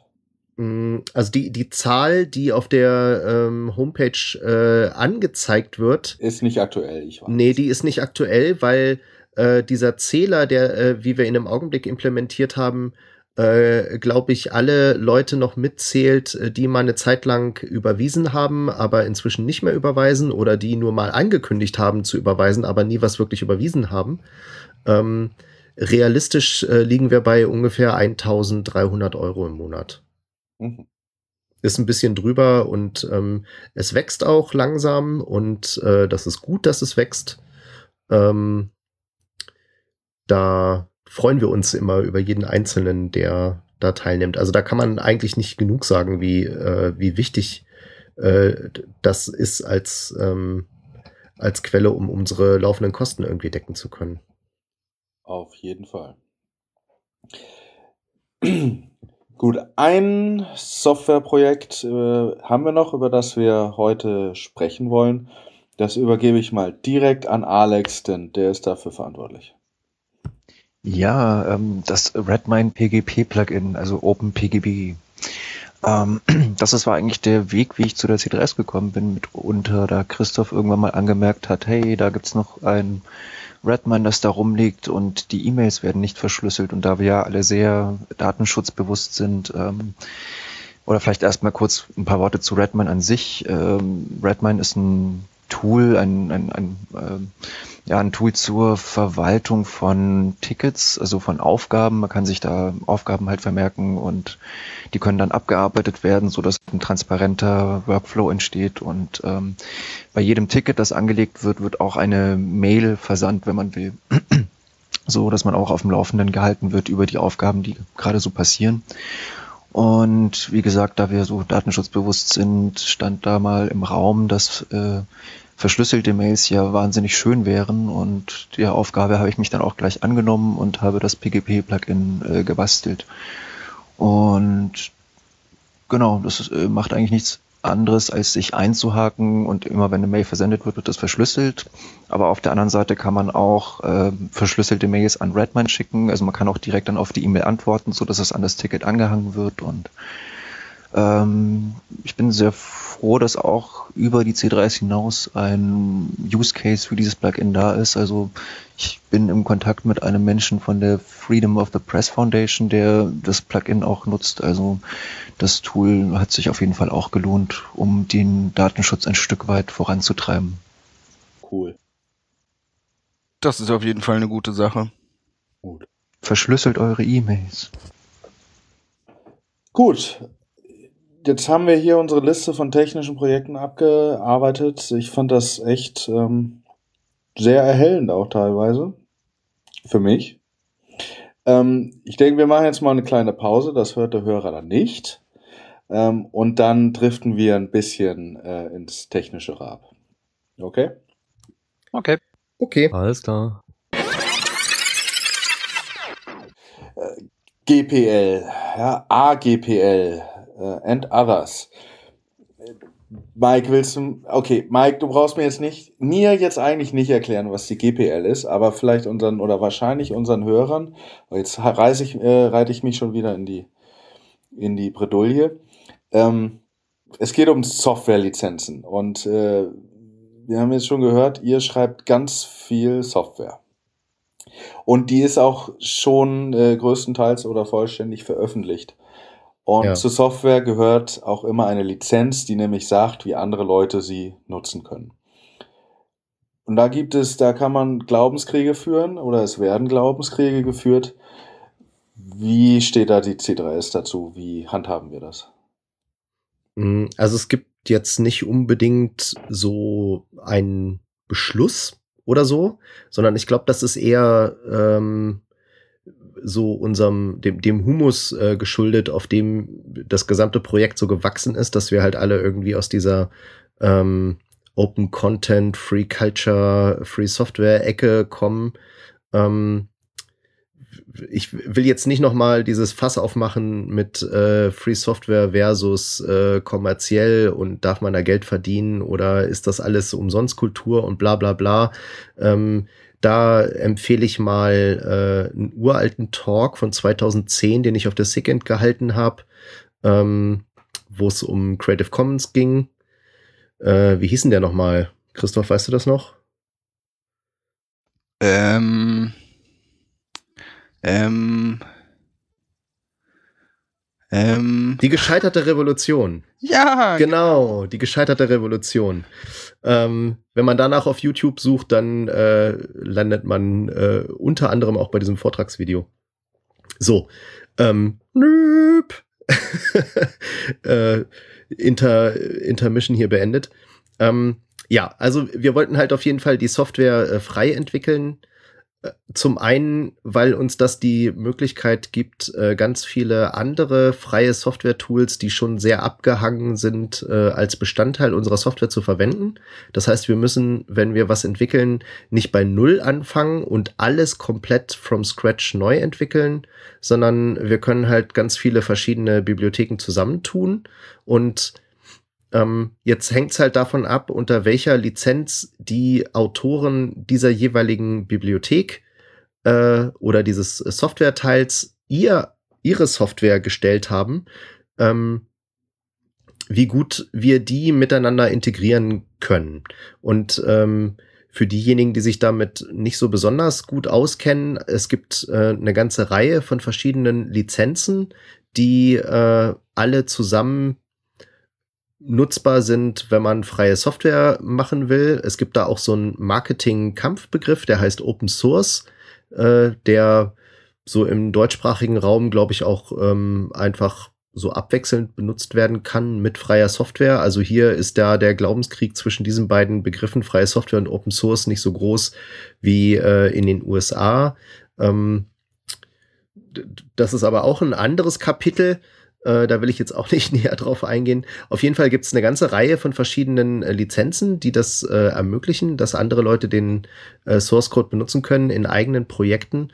Und wir haben uns halt dann auch unsere Gedanken gemacht, welche dieser Lizenzen wir eigentlich für unsere Software verwenden wollen.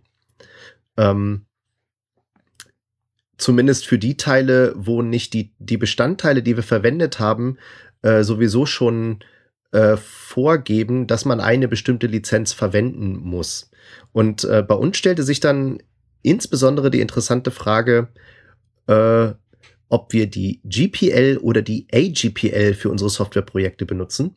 Und äh, dazu muss man äh, sicherlich auch noch ein bisschen ausholen. Die äh, GPL, das ist die Abkürzung für GNU General Public License, ist so die so ein bisschen die Urmutter der freien Softwarelizenzen. Die erste Version davon hatte der äh, Begründer dieser gesamten Free Software Bewegung, Richard Stallman, äh, selbst äh, entwickelt und veröffentlicht. Und inzwischen gibt's diese Softwarelizenz in der dritten Version. Und ähm, diese Softwarelizenz äh, sagt, dass man äh, das Programm, das man unter dieser Lizenz bekommt, für jeden beliebigen Zweck benutzen darf. Man hat das Recht, den Source Code einzusehen und äh, zu verstehen, wie das Programm funktioniert. Man darf äh, das Programm auch an andere Leute weiterverteilen und man darf das Programm auch verändern und auch diese veränderte Version an andere Leute weitergeben. Ähm, unter der Voraussetzung, dass man für äh, abgeleitete Versionen davon wieder äh, die gleiche Lizenz verwendet. Damit diese Rechte, die man einmal genossen hat, um halt da selbst dran rumzuentwickeln, auch wieder weitergeben muss. Äh, also damit das Programm nicht quasi dadurch, dass jemand anderes irgendwas damit macht, plötzlich zu unfreier Software wird. Äh, das ist ein Schicksal, das sehr viele äh, Softwarebestandteile ereilt hat, die in Betriebssystemen von Microsoft oder Apple zum Beispiel dann benutzt wurden, die sehr viel äh, freie Software-Tools verwendet haben in den Betriebssystemen, äh, die es einem erlauben, die Software zu ähm, benutzen und umzuändern und weiterzugeben, aber äh, dann eben zu beliebigen Bedingungen weiterzugeben, zum Beispiel zu solchen, die es einem nicht mehr ermöglichen, nachzugucken, was die da jetzt eigentlich genau mitgemacht haben mit dieser Software. Also an der Stelle muss man, So, glaube ich, mal Moment, ganz kurz Moment. sagen, äh, dass Software ist ja nicht gleich Software, sondern ne, auf der einen Seite hat man den Programmcode, den man schreibt, wenn man es entwickelt, und dann so war es früher immer, dann wurde es übersetzt in Binärcode. So, und dann hatte man, konnte man eben diesen Binärcode irgendwie, das sind dann lauter Einsen und Nullen, wo nur die Maschine was mitmachen kann, den kann man weiter verteilen. Aber der nützt einem halt überhaupt nichts, wenn man es verändern will. Man braucht den Source Code. Das nur als Einschub. Genau. Das ist so ein bisschen, also als Nicht-Programmierer äh, kann man sich das vielleicht vorstellen, ähm, äh, wie so ein äh, Backrezept. Also dann kommt da Mehl rein und Eier und Zucker und Butter und was auch immer und dann wird das umgerührt und äh, für so und so viel äh, Minuten in einen Ofen äh, gestellt, der so und so viel Grad heiß ist und dann kommt ein leckerer Kuchen raus. Und ähm, Binärsoftware ist quasi nur noch dieser Kuchen. Das heißt, man bekommt diesen Kuchen und äh, da kann man halt dann nichts mehr dran ändern. Ne? Da kann man dann nicht sagen, ach, ich hätte ihn lieber ohne Eier, so, weil der Kuchen ist halt fertig. Man kann den jetzt nicht irgendwie auseinander popeln und dann da die Eier rausholen. Ähm, und wenn man das Rezept nicht kennt, wie dieser Kuchen gemacht wurde, äh, wird man es auch sehr schwer haben, diesen Kuchen nachzubacken. Eben dann ohne Eier. Das heißt, ähm, wenn man das machen will, dann äh, muss quasi der Kuchen einem so überreicht werden, dass man dazu auch noch äh, das Recht hat, das Rezept von dem Kuchen zu erfahren. Das ist das, was freie Software tut. Man bekommt den Kuchen und das Rezept dazu, wenn man das will, und dann hat man das Recht, das Rezept einfach nachzubacken und man kann mit dem Rezept machen, was man will. Auf dem Rezept steht aber drauf, wenn du das machst, dann musst du, wenn du einen Kuchen an andere Leute verteilst, dein Rezept, dein verändertes Rezept eben mitgeben und es muss wieder unter diesen Lizenzbedingungen stehen. Ne? Also so kann man sich das ungefähr vorstellen. Und das finden wir grundsätzlich, äh, dass das eine gute Idee ist, Software so zu entwickeln. Äh, Gerade in der aktuellen Situation, wo das Vertrauen in Software halt dann doch ähm, sehr gesunken ist. Und der wesentliche Punkt, äh, warum dann da plötzlich noch eine andere Softwarelizenz aufgetaucht ist, ist der, dass diese GPL-Software äh, nicht bedacht hat, dass man Software ja auch als Service zum Beispiel im Internet anwenden kann. Also dass man äh, ein, ein, eine freie Software sich irgendwo im Internet besorgt und die stellt dann irgendwie einen Dienst äh, auf einem Webserver zur Verfügung. Das heißt, der User geht da drauf und sieht dann irgendwie ein Formular und kann da Dinge eintippen und dann auf den Knopf drücken und dann passiert irgendwas. Ähm, das wäre quasi äh, dann die Software in Anwendung. Der, äh, der Betreiber von diesem Dienst hätte nach den Bedingungen der GPL die Möglichkeit, diese Software zu nehmen, sie beliebig zu verändern und sie dann auf seinem Server laufen zu lassen für die Leute, äh, also für die User, dass sie halt damit äh, irgendwie rumspielen können, ähm, ist aber nach den Bedingungen dieser GPL-Lizenz nicht dazu gezwungen, wenn ein User das möchte, auch den veränderten Source Code, den er da auf seinem Server laufen lässt, auszuhändigen. Das heißt, der kann zwar sagen, ich benutze die Software XY, die unter der GPL steht, aber äh, ich habe die irgendwie angepasst. Die macht halt nicht mehr genau das, was man weiß, äh, was sie tut, wenn man sich selbst den Source Code runterlädt. Und ich gebe euch den Source Code nicht, weil dazu bin ich nicht verpflichtet. Und das ist genau die Lücke, die diese AGPL-Lizenz schließt dass man einen Dienst, der auf einer Software beruht, die unter dieser Lizenz steht, wenn man äh, den im Internet anbietet, ähm, sich ebenfalls verpflichtet, Veränderungen an diesem Source Code wieder äh, herauszugeben, wenn man äh, dazu aufgefordert wird. Und das war halt eben gerade im äh, in der ganzen Diskussion um Adore dieser Punkt, ähm, was jetzt da äh, halt irgendwie besonders wichtig ist, an welcher Stelle welche dieser Lizenzen besonders relevant sind. Dazu muss man halt bedenken, dass es bestimmte äh, Unternehmen gibt, die äh, bestimmte Software einfach nicht einsetzen, wenn sie unter einer Lizenz steht, äh, die dann erzwingt, dass man die eigenen Veränderungen auch wieder rausgeben muss und, und, und. Ähm, und wir haben uns dann halt eben bei äh, eigentlich allen Teilen, die irgendwie sehr äh, sehr speziell sind für äh, die Dinge, die die Verwertungsgesellschaft als solches angehen, dafür entschieden, auf jeden Fall die AGPL zu nehmen, damit wir, wenn andere Leute diese Software einsetzen, ähm, halt auf jeden Fall diese Veränderungen auch wieder rausgeben müssen. So, jetzt habe ich euch alle platt geredet. Um das mit der, also die AGPL kannte ich noch gar nicht, ähm, aber um das jetzt äh, nur um sicher zu gehen, dass ich es jetzt verstanden habe, das heißt, äh, wenn sich jetzt neben der GEMA und der C3S noch eine dritte Verwertungsgesellschaft für Musik äh, etabliert, ja, also die C4S, ähm, die nimmt dann äh, unsere Software, die wir geschrieben haben, was wir gut finden, mhm. deswegen machen wir das ja auch, und äh, entwickelt die weiter, äh, macht die dann besser, als wir sie jemals schreiben konnten dann ähm, sind die verpflichtet, den Source Code auch wieder selbst zu veröffentlichen. Genau. Oh, das ist ja gut. Also letztlich ist, ähm, ist die AGPL genau das, was man unter der GPL versteht, bloß halt auf Zeitalter des Internets, ne, wo man auf Dienste nur noch über, über Webverbindungen, über einen Browser oder so zugreift. Das ist eigentlich genau das, was man da erwartet der so, so ein bisschen, äh, um, um sich das vorzustellen, ähm, was die, die GPL so ein bisschen ermöglichen will, ist, dass wenn ich als äh, Benutzer von einem bestimmten Softwarewerkzeug äh, halt das benutze auf meinem Computer ähm, und wissen will, äh, sag mal, was machen die da eigentlich in dem Programm mit den Sachen, die ich da eintippe, dann äh, habe ich halt äh, das Recht, mir das genau anzugucken und äh, nachzuvollziehen, was mit diesen äh, Daten, die ich da eintippe, passiert. Und dieses Recht würde äh, verschwinden, wenn äh, da, das Programm nicht mehr direkt auf meinem Computer läuft, dass ich das da drauf installiert habe, sondern wenn das ein Dienst ist, wo ich dann einfach meinen Browser aufmache, mich da einlogge und dann habe ich die Anwendung in meinem Browser. Und äh, das ist halt blöd, ne? weil man dann quasi Kontrolle abgibt äh, und überhaupt nicht mehr nachvollziehen kann, was da tatsächlich äh, mit, der, mit den Daten passiert, äh, softwaretechnisch. Und äh, da finden wir halt, äh, nee, okay, wenn man schon äh, freie Software entwickelt, dann muss man das auch schon sehr konsequent machen und äh, diese Lücke eben nicht aufmachen. Tolles Schlusswort. Ähm, aber wir sind noch nicht am Ende. Alex, willst du noch was dazu sagen? Ja, also im Fall von dem Code, den wir im, im Projekt geschrieben haben, haben wir da, glaube ich, einen ganz guten äh, Kompromiss gefunden, weil es man kann oder es gibt schon auch Kritik bezüglich der AGPL, auf die ich jetzt nicht äh, im Detail eingehen will, aber äh, grob kann man sagen, dass vielleicht mehr, also es ist eine Vermutung, mehr Leute GPL erstmal nutzen, weil die halt noch etablierter ist. Das wird noch ein bisschen dauern, bis die AGPL wirklich etabliert ist, aber es ist auf jeden Fall auch ein, der richtige Weg.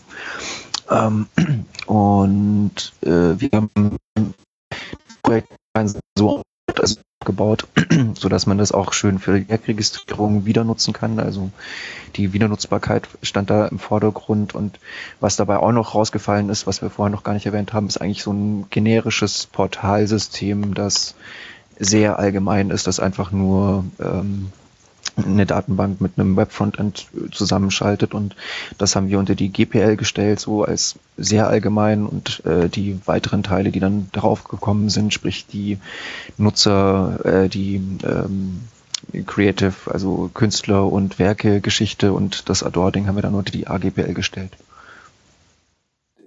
ich selbst äh, tue mich sehr schwer, mich als Programmierer zu äh, bezeichnen. Das liegt vor allem daran, dass ich nicht programmieren kann.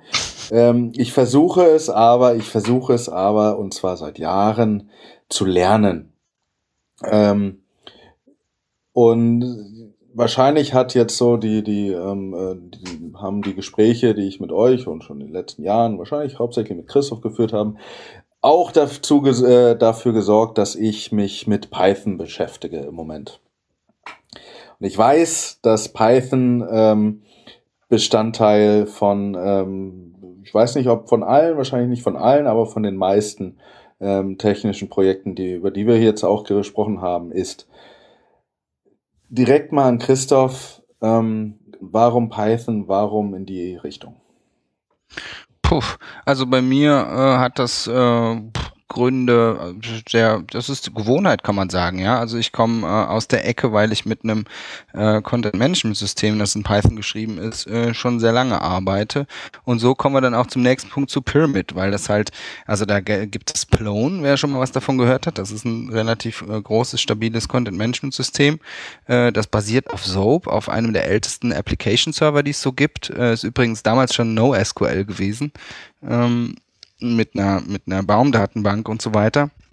Und das war ein riesiger Klotz irgendwann, äh, riesengroß. Und dann haben äh, ein paar fähige Entwickler mal angefangen, das Ganze zu modularisieren und einfach in die kleinen Bestandteile zu zerlegen, weil man nicht mehr mit diesem riesen Klotz arbeiten wollte, der halt dann auch schwer zu bearbeiten war. Und so entstand halt eben auch Pyramid, äh, wo man äh, you only pay for what you eat. Also da kann man halt klein anfangen. Äh, dadurch ist es halt super schnell.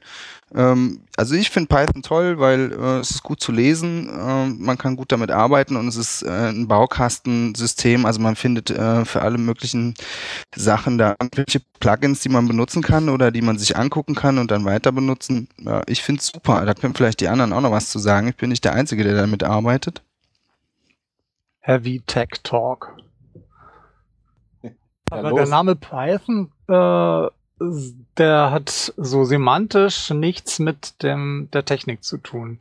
Ich assoziiere damit Stimmt. mehr so eine Art äh, Monsterprojekt um Arbeiten um des Arbeitens willen und Turmbau zu Babel. Ähm, wieso der Name? Weißt du das zufällig? Ne, der kommt vom Monty Python. Genau, ja. Das war ist mehr so ein Spaßwort. Also Pyramid meine ich jetzt. Äh, Spaß. Ach so, ich dachte Python. Nein, nein, äh, Pyramid meinte ich. Für so ein, das Ding macht ja eigentlich, soweit ich das verstehe, äh, sowas wie ähm, URLs serverseitig irgendwie umleiten, ähm, dass es irgendwo bei Code-Teilen ankommt, wo es hingehört. Und dann noch irgendwie so eine Datenbank dazu schrauben. Richtig? Ja, gut, das machen viele andere auch. Hm, Puh, schwer zu sagen. Also das Interessante an Pyramid ist, dass es mal ein seltener Fall ist, wo sich zwei Frameworks, die sich quasi parallel, aber in verschiedene Richtungen äh, entwickelt haben, nämlich Pylons, das Pylons-Projekt und das andere war Repose BFG, Big Fucking Gun. Äh, die haben, die haben sich die Entwickler halt hingesetzt und gesagt, guck mal, wir machen das fast gleich, lass uns das äh, zusammenschmeißen, dann haben wir das Beste von beidem äh, und dann kommen wir beide äh, ein gutes Stück weiter. Und also Reddit oder so, ja, große Seiten laufen halt auch damit und äh, ja, laufen gut Ja, wo der Name jetzt genau herkommt. Also mir fällt auf, dass Pyramid, äh, vielleicht muss man an Pyramiden denken und es gibt tatsächlich ziemlich viele äh, Software drumherum, die hat dann so einen ägyptischen Anklang, irgendwas mit Pharaonen und so weiter. Aber wo das jetzt genau herkommt, kann ich nicht sagen. Also das Essentielle an, Essentielle an Pyramid ist einfach die Modularität auch dabei. Also es gibt ja auch auf Python basierende andere Frameworks wie Django zum Beispiel, die auch gut funktionieren, aber wo alles sehr statisch zusammengebaut ist. So man nutzt halt äh, das, wie es gebaut ist. Und Pyramid ist sehr, sehr, sehr modular. Da ist wirklich nur das Notwendigste da. Den Rest kann man sich zusammen äh, über äh, Bibliotheken quasi dann äh, zusammenschrauben oder selber schreiben, so je nach Lust und Laune. Also es bietet halt dadurch eine sehr große Flexibilität für alle Anwendungsfälle. Das ist das Schöne daran. Hm, aber es ist ja nun eine Skriptsprache. Ne? Und äh, wie ist das mit der Performance? Ähm, also äh, ist sie gerade wirklich äh, im Trend oder ist es eher eine ältere Sache, die vielleicht schon so ein bisschen abgelöst wurde? Puh, oh Gott. Jetzt bin ich wieder überfragt, von wann das ist, aber ich habe witzigerweise vor ein, zwei Wochen oder vor paar Tagen habe ich noch gesehen, dass Pyramid, äh, Py- Python tatsächlich im Common ist. Ja, also es ist lange nicht so verbreitet wie Java, aber das ist vielleicht auch gar kein Maßstab. Aber es wird immer mehr angenommen. Ja, es kommt. Ich kann sagen, also Python ist auf jeden Fall 25 Jahre oder älter. So viel habe ich schon gelesen, ja. Ähm, und äh, dass es ähm, im Kommen ist, ähm, habe ich auch gesehen, ja. Ähm, was das heißt, weiß ich nicht. Ähm, ihr habt jetzt über Pyramid äh, ges- gesprochen. Ich habe Pyramid als Web-Framework für Python ähm, kennengelernt. Ähm, ist auch Adore in Pyramid geschrieben oder also auf Pyramid aufgesetzt? Genau. Teilweise. Also das Front sie in Pyramid.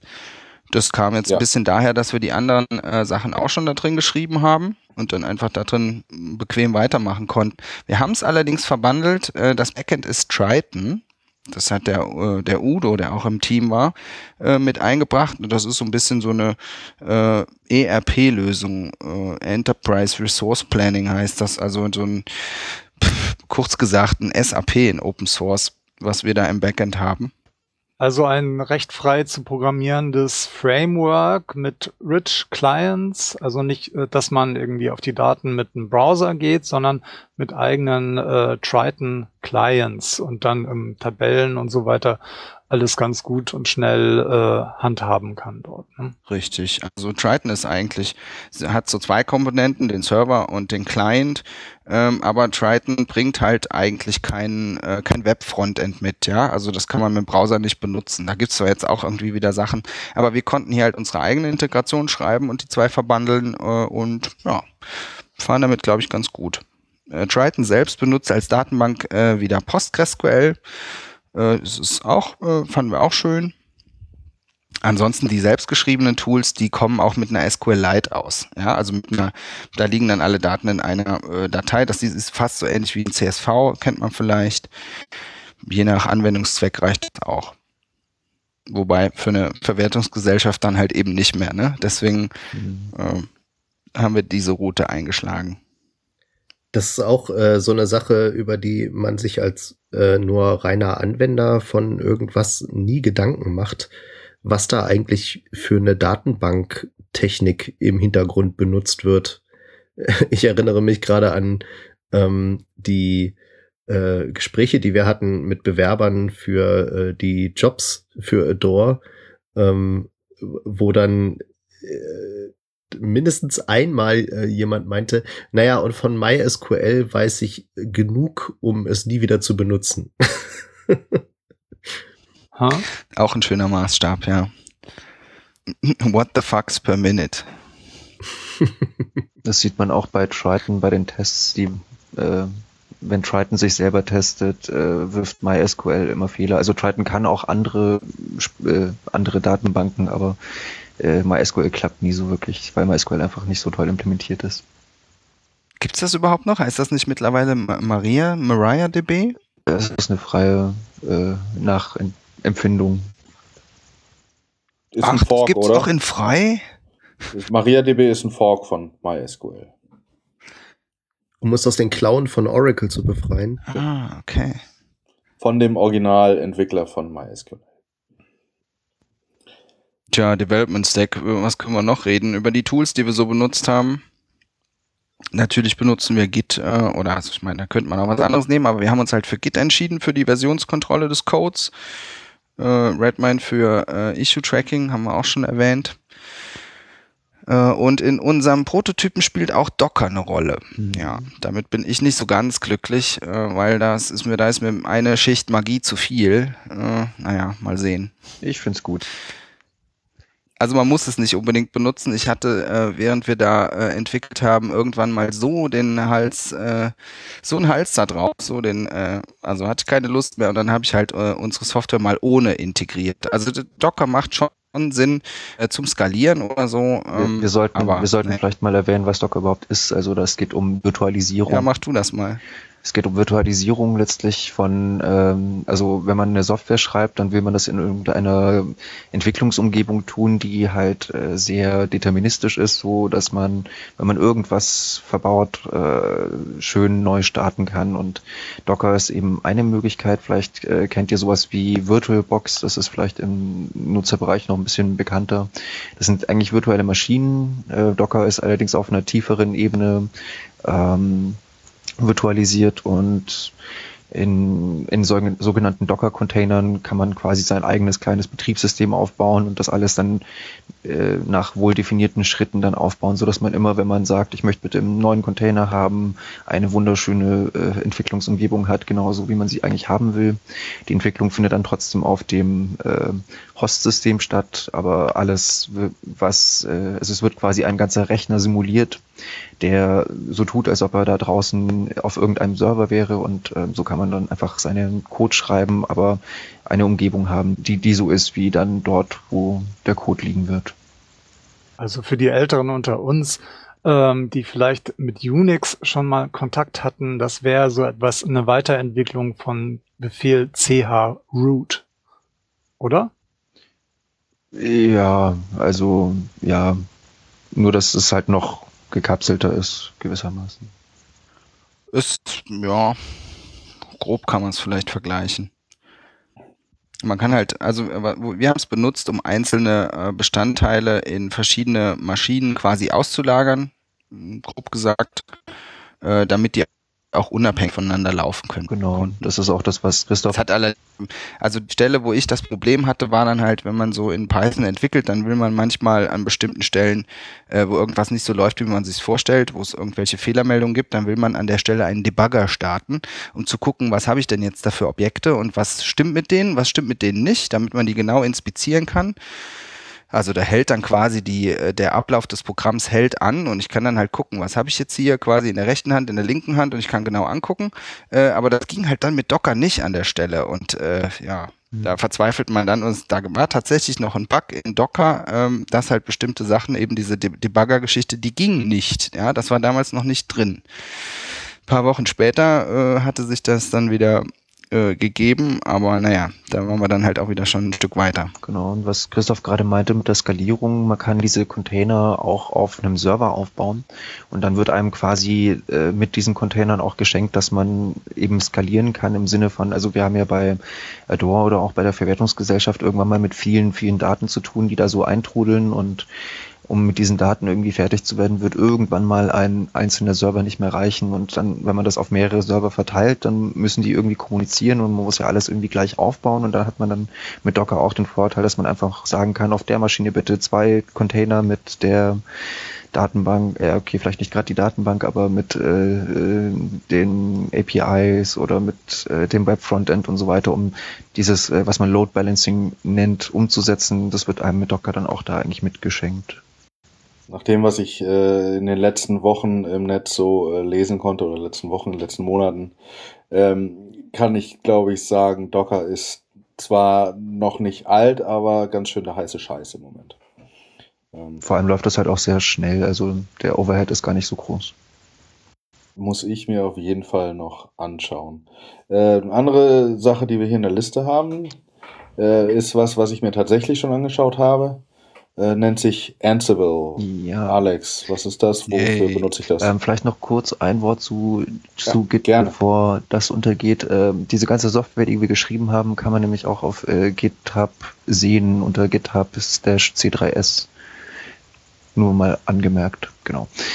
Ansible, ja, Ansible, damit habe ich mich gerade die letzten Tage auseinandergesetzt. Ansible ist eine Software, mit dem man ganze, theoretisch ganze Server farmen, also ganz viele, viele, viele Server irgendwie orchestrieren kann. Also da geht es auch darum, um diesen Task. Man will immer eine Umgebung haben, die genau gleich aufgebaut ist und man will nicht jedes Mal, wenn man irgendwo etwas neu aufzieht, diese ganzen Schritte manuell machen.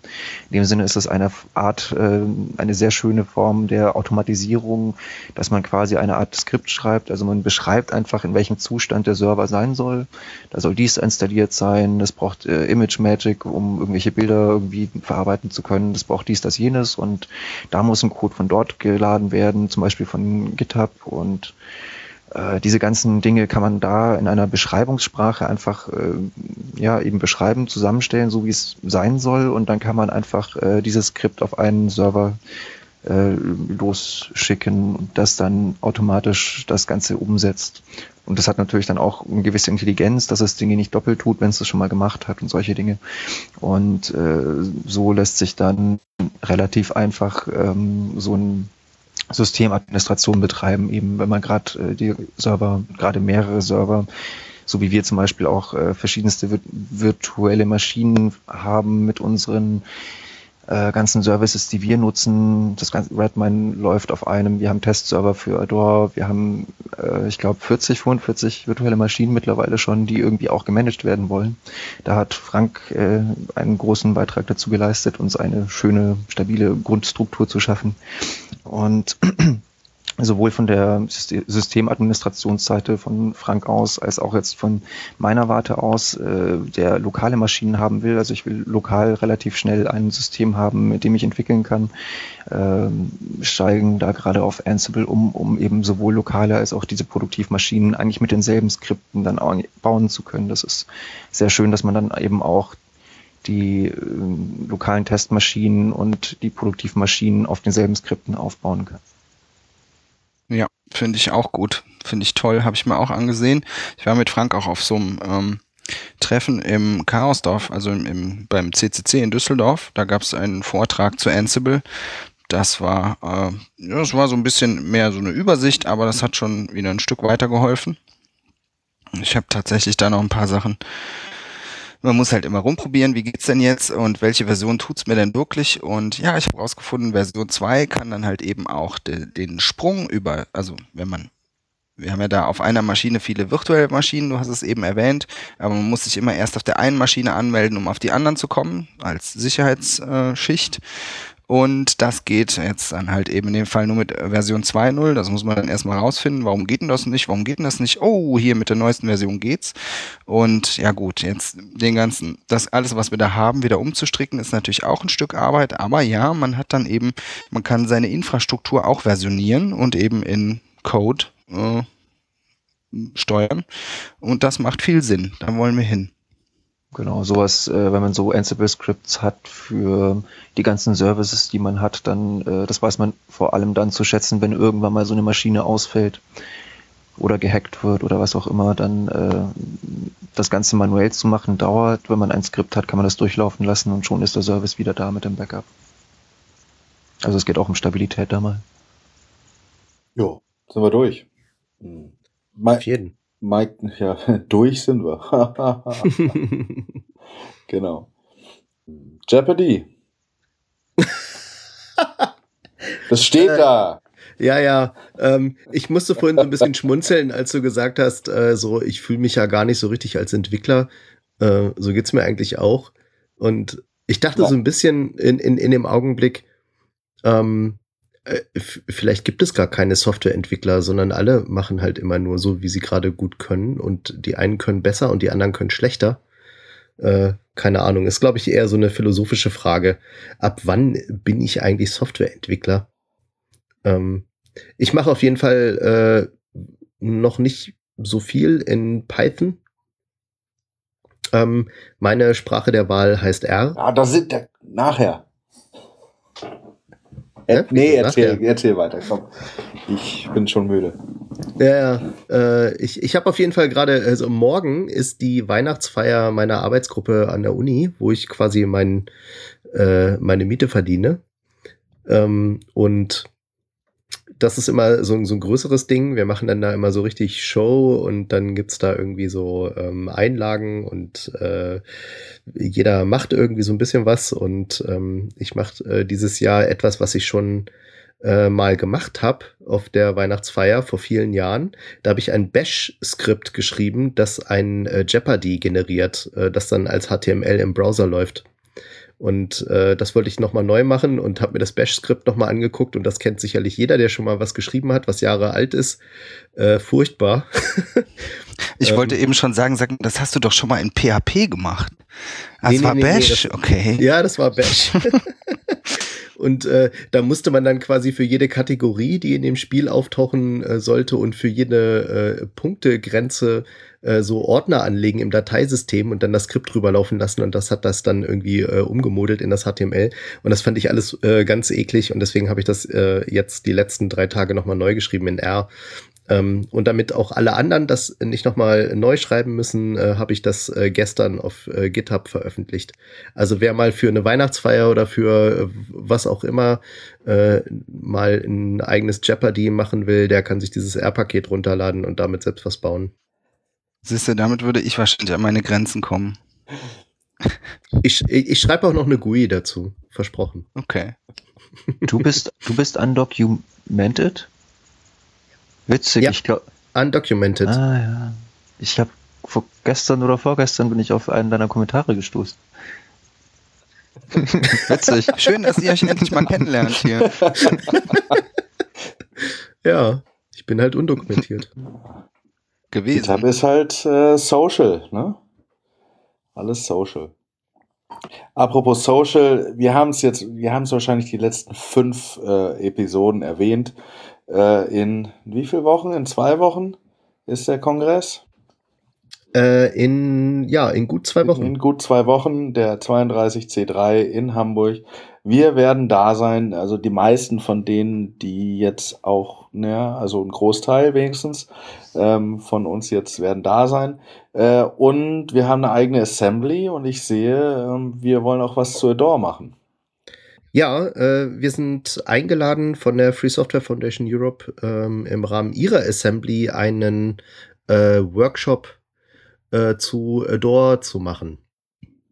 Also das genaue Datum und den genauen äh, Ort weiß ich jetzt gerade nicht auswendig, aber das findet man dann auf jeden Fall, äh, wenn man da über die Assembly geht. Ähm, da machen wir noch mal ein bisschen Werbung für. Also da, da, da zeigen wir dann mal, was äh, Adore kann, wie das aussieht und äh, spinnen so ein bisschen rum. Das ist jetzt halt nicht so der typische Vortrag, sondern eher so ähm, die Interessierten kommen zusammen und äh, brainstormen mal, wie es da weitergehen könnte. Gut, bin ich dabei, damit ich noch mehr verstehe, ähm, was ihr da produziert habt. Gute Sache. So, wir sind kurz vorm Ende tatsächlich. Ähm, habt ihr noch irgendwas, was wir, ähm, was ihr erwähnen wollt, bevor ich euch die letzten zwei Fragen stelle? Nein. Seid ihr noch da? Juhu. Ja, Okay, ja, ja. alles klar. Ja, nix. Ja, vielleicht noch mal zur Erinnerung ein paar URLs. Gerne. Ist das Schieß los. gut? Also ähm, die ganze technische Entwicklung, wie gesagt, ähm, unter github.com äh, Schrägstrich C3S, wie Alex schon gesagt hat. Und ähm, äh, fürs Mitentwickeln sind wir äh, noch dabei, beziehungsweise Alex, eine Webseite anzulegen. Äh, die wird auf jeden Fall ähm, irgendwie erreichbar sein, zum Beispiel über das Wiki unseres Redmine-Servers. Redmine, also wie rotmine.c3s.cc. Ähm, und äh, unter dem Projekt Adore zum Beispiel findet ihr ein Wiki und ähm, ja, ich denke, wenn ihr euch da umguckt, werdet ihr schon irgendwie finden, äh, wie wir uns organisieren. ja, noch was zu ergänzen? Ja, es gibt äh, eine leider immer noch sträflich vernachlässigte Mailingliste. Äh, die Hacking-Mailingliste, ähm, die wir jetzt mal wieder ein bisschen pushen sollten, denke ich, um äh, potenzielle Entwickler mit ins Boot zu holen und miteinander zu koordinieren. Genau. Direkt chatten könnt ihr mit uns äh, in äh, unserem Raum, äh, in einem Jabba-Raum. Außerdem haben wir ein paar Social Networks, ähm, Twitter, äh, Facebook, äh, Google Plus, Diaspora und Ello ähm, ähm, am Start für Adore jetzt. Ja, äh, also es gibt eigentlich keine Entschuldigung mehr, uninformiert zu sein über Adore und im weiteren Sinne äh, unsere technische Infrastruktur. Das packen wir alles in die Show Notes. Auch so, okay. Ja, machen wir. Machen wir. Prima. Gut. So, ganz schön lange Sendung. Das ist die zweite lange Sendung dieses Jahr. Mike, du freust dich, oder? Auf jeden. Zu. Gib's zu. Ja, ich finde das super, wenn es ein bisschen in, in, in die Tiefe geht und Hm, abschweift. meint ihr wirklich, dass irgendwer bis hierhin durchgehalten hat? Natürlich, natürlich. Pass auf, wir, wir, wir, warte mal, warte mal, warte mal kurz. Ähm, Kann ja ein, äh, ein ich, ich, ich, ich, Preis werte, vergeben, ich, oder? ich werte jetzt, ich werfe jetzt hier mal PW Gen an. Ähm, ein sechs, sechs Ziffern langes äh, Passwort. Es lautet 1 großes B, U, L, großes P, 9. Wer uns das nennen kann, bekommt von uns äh, Aufkleber. ein C3S-Aufkleber per Post. Schickt uns einfach der Erste, der uns P. 1, großes B, kleines U, kleines L, großes P, 9 per E-Mail zuschickt mit seiner Postanschrift, bekommt von uns einen C3S-Aufkleber. Und dann wissen wir, dass jemand bis hierhin den Podcast gehört hat. Auf welchem Weg ist egal. Ähm, okay, gut. Wunderbar. Ja. Gut, sind wir am Ende. Ich habe noch zwei Fragen, auch wenn Christoph die albern findet, was ich hier gerne verkünde. Ähm, ihr seid alles Entwickler. Ich, also ein bisschen entwickeln tue ich ja auch, also ähm, mache ich da mit. Ähm, eine Frage in die Runde, zwei Fragen in die Runde, macht jeweils beide am besten gleich. Ähm, was ist euer Editor der Wahl und was ist, wo, in welcher Sprache ähm, programmiert ihr am liebsten? Alex. Oh, bei dem Editor habe ich, ich habe gehofft, du hast es vergessen, aber ja, ähm, das ist die einzige Software, also nicht vielleicht ja fast die einzige Software, die äh, nicht Open Source ist, die ich nutze. Das muss ich da irgendwie mir se selber eingestehen. Äh, Sublime Text ist der äh, Editor, in den ich mich irgendwie verguckt habe und irgendwie nicht mehr davon wegkomme. Wobei es auch eine freie Nachempfindung gibt, die ich mir noch angucken muss. Ähm, und meine Lieblingssprache kann ich eigentlich nicht definieren. Die sind alle Turing vollständig und irgendwie ist es alles halt dann nur Vokabular und keine Ahnung. Äh, also für das Redman-Plugin habe ich mich in Ruby ein bisschen reinversetzt und fand nette Muster und in Python, hab, also Python habe ich echt schon ist mir ein bisschen ans Herz gewachsen dabei in dem Prozess. Das ist schon echt eine coole Sprache. Also Python ist schon nett, wenn man mal die Hintergründe versteht. So, das, äh, aber eine Lieblingssprache direkt kann ich nicht nennen. Christoph, du bist alphabetisch der Nächste hier. Also mein Lieblingseditor ist der Emacs. Den habe ich tatsächlich sogar schon mal auf einem gerouteten iPhone zum Laufen gebracht. Und meine Lieblingssprache ist Python. Ja. So, F ist das dritte. Ähm, ich kann ja tatsächlich sagen, ich benutze schon jahrelang den Vim-Editor und ähm, komme da auch nicht von weg. Und ähm, Den was? Vim, V-I-M. Ach so. Ja, ja, ja, Gut. ja.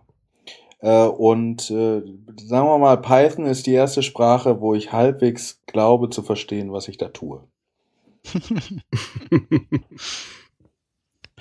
Mike? Wow. Ja, äh, das darf ich eigentlich gar nicht sagen. äh, ähm, also äh, an der Konsole benutze ich tatsächlich am liebsten Joe, J-O-E, wer das kennt. Ähm, Joe's Äh, Own aber- Editor. Ja, genau. Aber äh, meistens, äh, da ich halt, äh, also meine Lieblingssprache Sprache zum Entwickeln ist halt einfach R. Äh, und da benutze ich meistens einen grafischen Editor, an dem ich auch selbst mitarbeite, der Arquard heißt. Ja, auf Linux benutze ich den Joe auch, äh, aber bin vermehrt dazu gekommen, äh, jetzt nicht Pfui rufen, ähm, den Visual Studio Code zu benutzen von Microsoft. Oh. Es ist immerhin Open Source und ähm, ja, äh, offensichtlich dem, diesem Sublime äh, von Alex nachempfunden, was ich bemerkenswert fand. Naja, und äh, ich bin halt seit 20 Jahren oder länger mit Visual Studio unterwegs und habe mich da eben eingearbeitet. Das ist ein bisschen äh, so wie mit Christoph und Python. Ne? Äh, man Ja. gewöhnt sich dran. ja, und Sprache ist meine Lieblingssprache eindeutig C-Sharp, obwohl ich einfach so mehr in C++ was mache. Ja. Ich bin so ein bisschen der Alien, äh, der äh, Oldschool, nicht Skript und äh, was weiß ich, Dinosaurier hier. Ne? Naja, ich weiß Team. nicht. Es, äh, ich finde eher, hier ergibt sich eine ganz interessante Mischung. Da können wir noch einen Buchtrip, äh, Buchtrip, obwohl das ist auch ein Buchtrip, ein, ein Buchtipp einstreuen äh, von Christoph Speer. Die Aliens sind unter uns. Eine äh, sehr schöne äh, Auseinanderlegung unserer Gesellschaftsstrukturen, wenn man sich einmal durchs erste Kapitel gekämpft hat. So, und dann müsst ihr aber bitte auch mal auf die Seite zu Pyramid gehen. Da steht nämlich not made by aliens, ja. Wobei irgendwann mal aufgefallen ist, dass die alle einen langen Bart hatten. Was auch immer das bedeutet. Markus fehlt noch. Markus ja, fehlt ich noch. muss auch, muss auch die Runde vervollständigen hier. Äh, beim Editor bin ich da ganz bei Alex. Also Sublime Text ist schon richtig toll, seit mir der von einem guten Kumpel empfohlen wurde. Und Lieblingssprache, die entwickelt sich so mit der Zeit. Da war ich auch lange bei C Sharp, aber inzwischen gefällt mir Python tatsächlich richtig gut. Besser. Ja, Thomas, streng dich an, dass du da mithalten kannst. Auf Dauer. Mal wird sehen. Sehr schön. Ähm, ich sag einfach mal in die Runde vielen, vielen Dank, dass ihr da wart. Ja, schön, dass wir den Zeit äh, mitgebracht schön, dass wir den November-Podcast im Dezember endlich über die Bühne gekriegt haben. Ah, und der Mhm. Dezember-Podcast kam vorher raus. In zwei Wochen kommt der nächste. Nee, ja doch, in zwei Wochen. Ähm, ist eine schöne Frequenz gerade. Also an euch in die Runde, äh, vielen Dank. Ich freue mich sehr, euch, äh, also viele von euch in äh, kurzer Zeit wiedersehen zu können. Und würde sagen, sagen Tschüss. Ja, Bye bye. ja. Ciao. Tschüss. Ciao. Cultural Comments. Der C3S Podcast. Evidently, they want it so bad eventually. Hier aus Düsseldorf sendend darf ich das eigentlich gar nicht sagen, aber ich trinke jetzt einen Reisdorf-Kölsch. Ich muss aber auch ehrlich, das, das hat wirklich überhaupt nichts mit Düsseldorf und Köln zu tun, aber ich würde eigentlich das Alt tatsächlich bevorzugen. Aber es kommt auf das Alt an. Also es gibt sehr bekannte große Altmarken. ich nenne jetzt keine Namen. Ähm, da trinke ich dann doch lieber jedes beliebige Kölsch.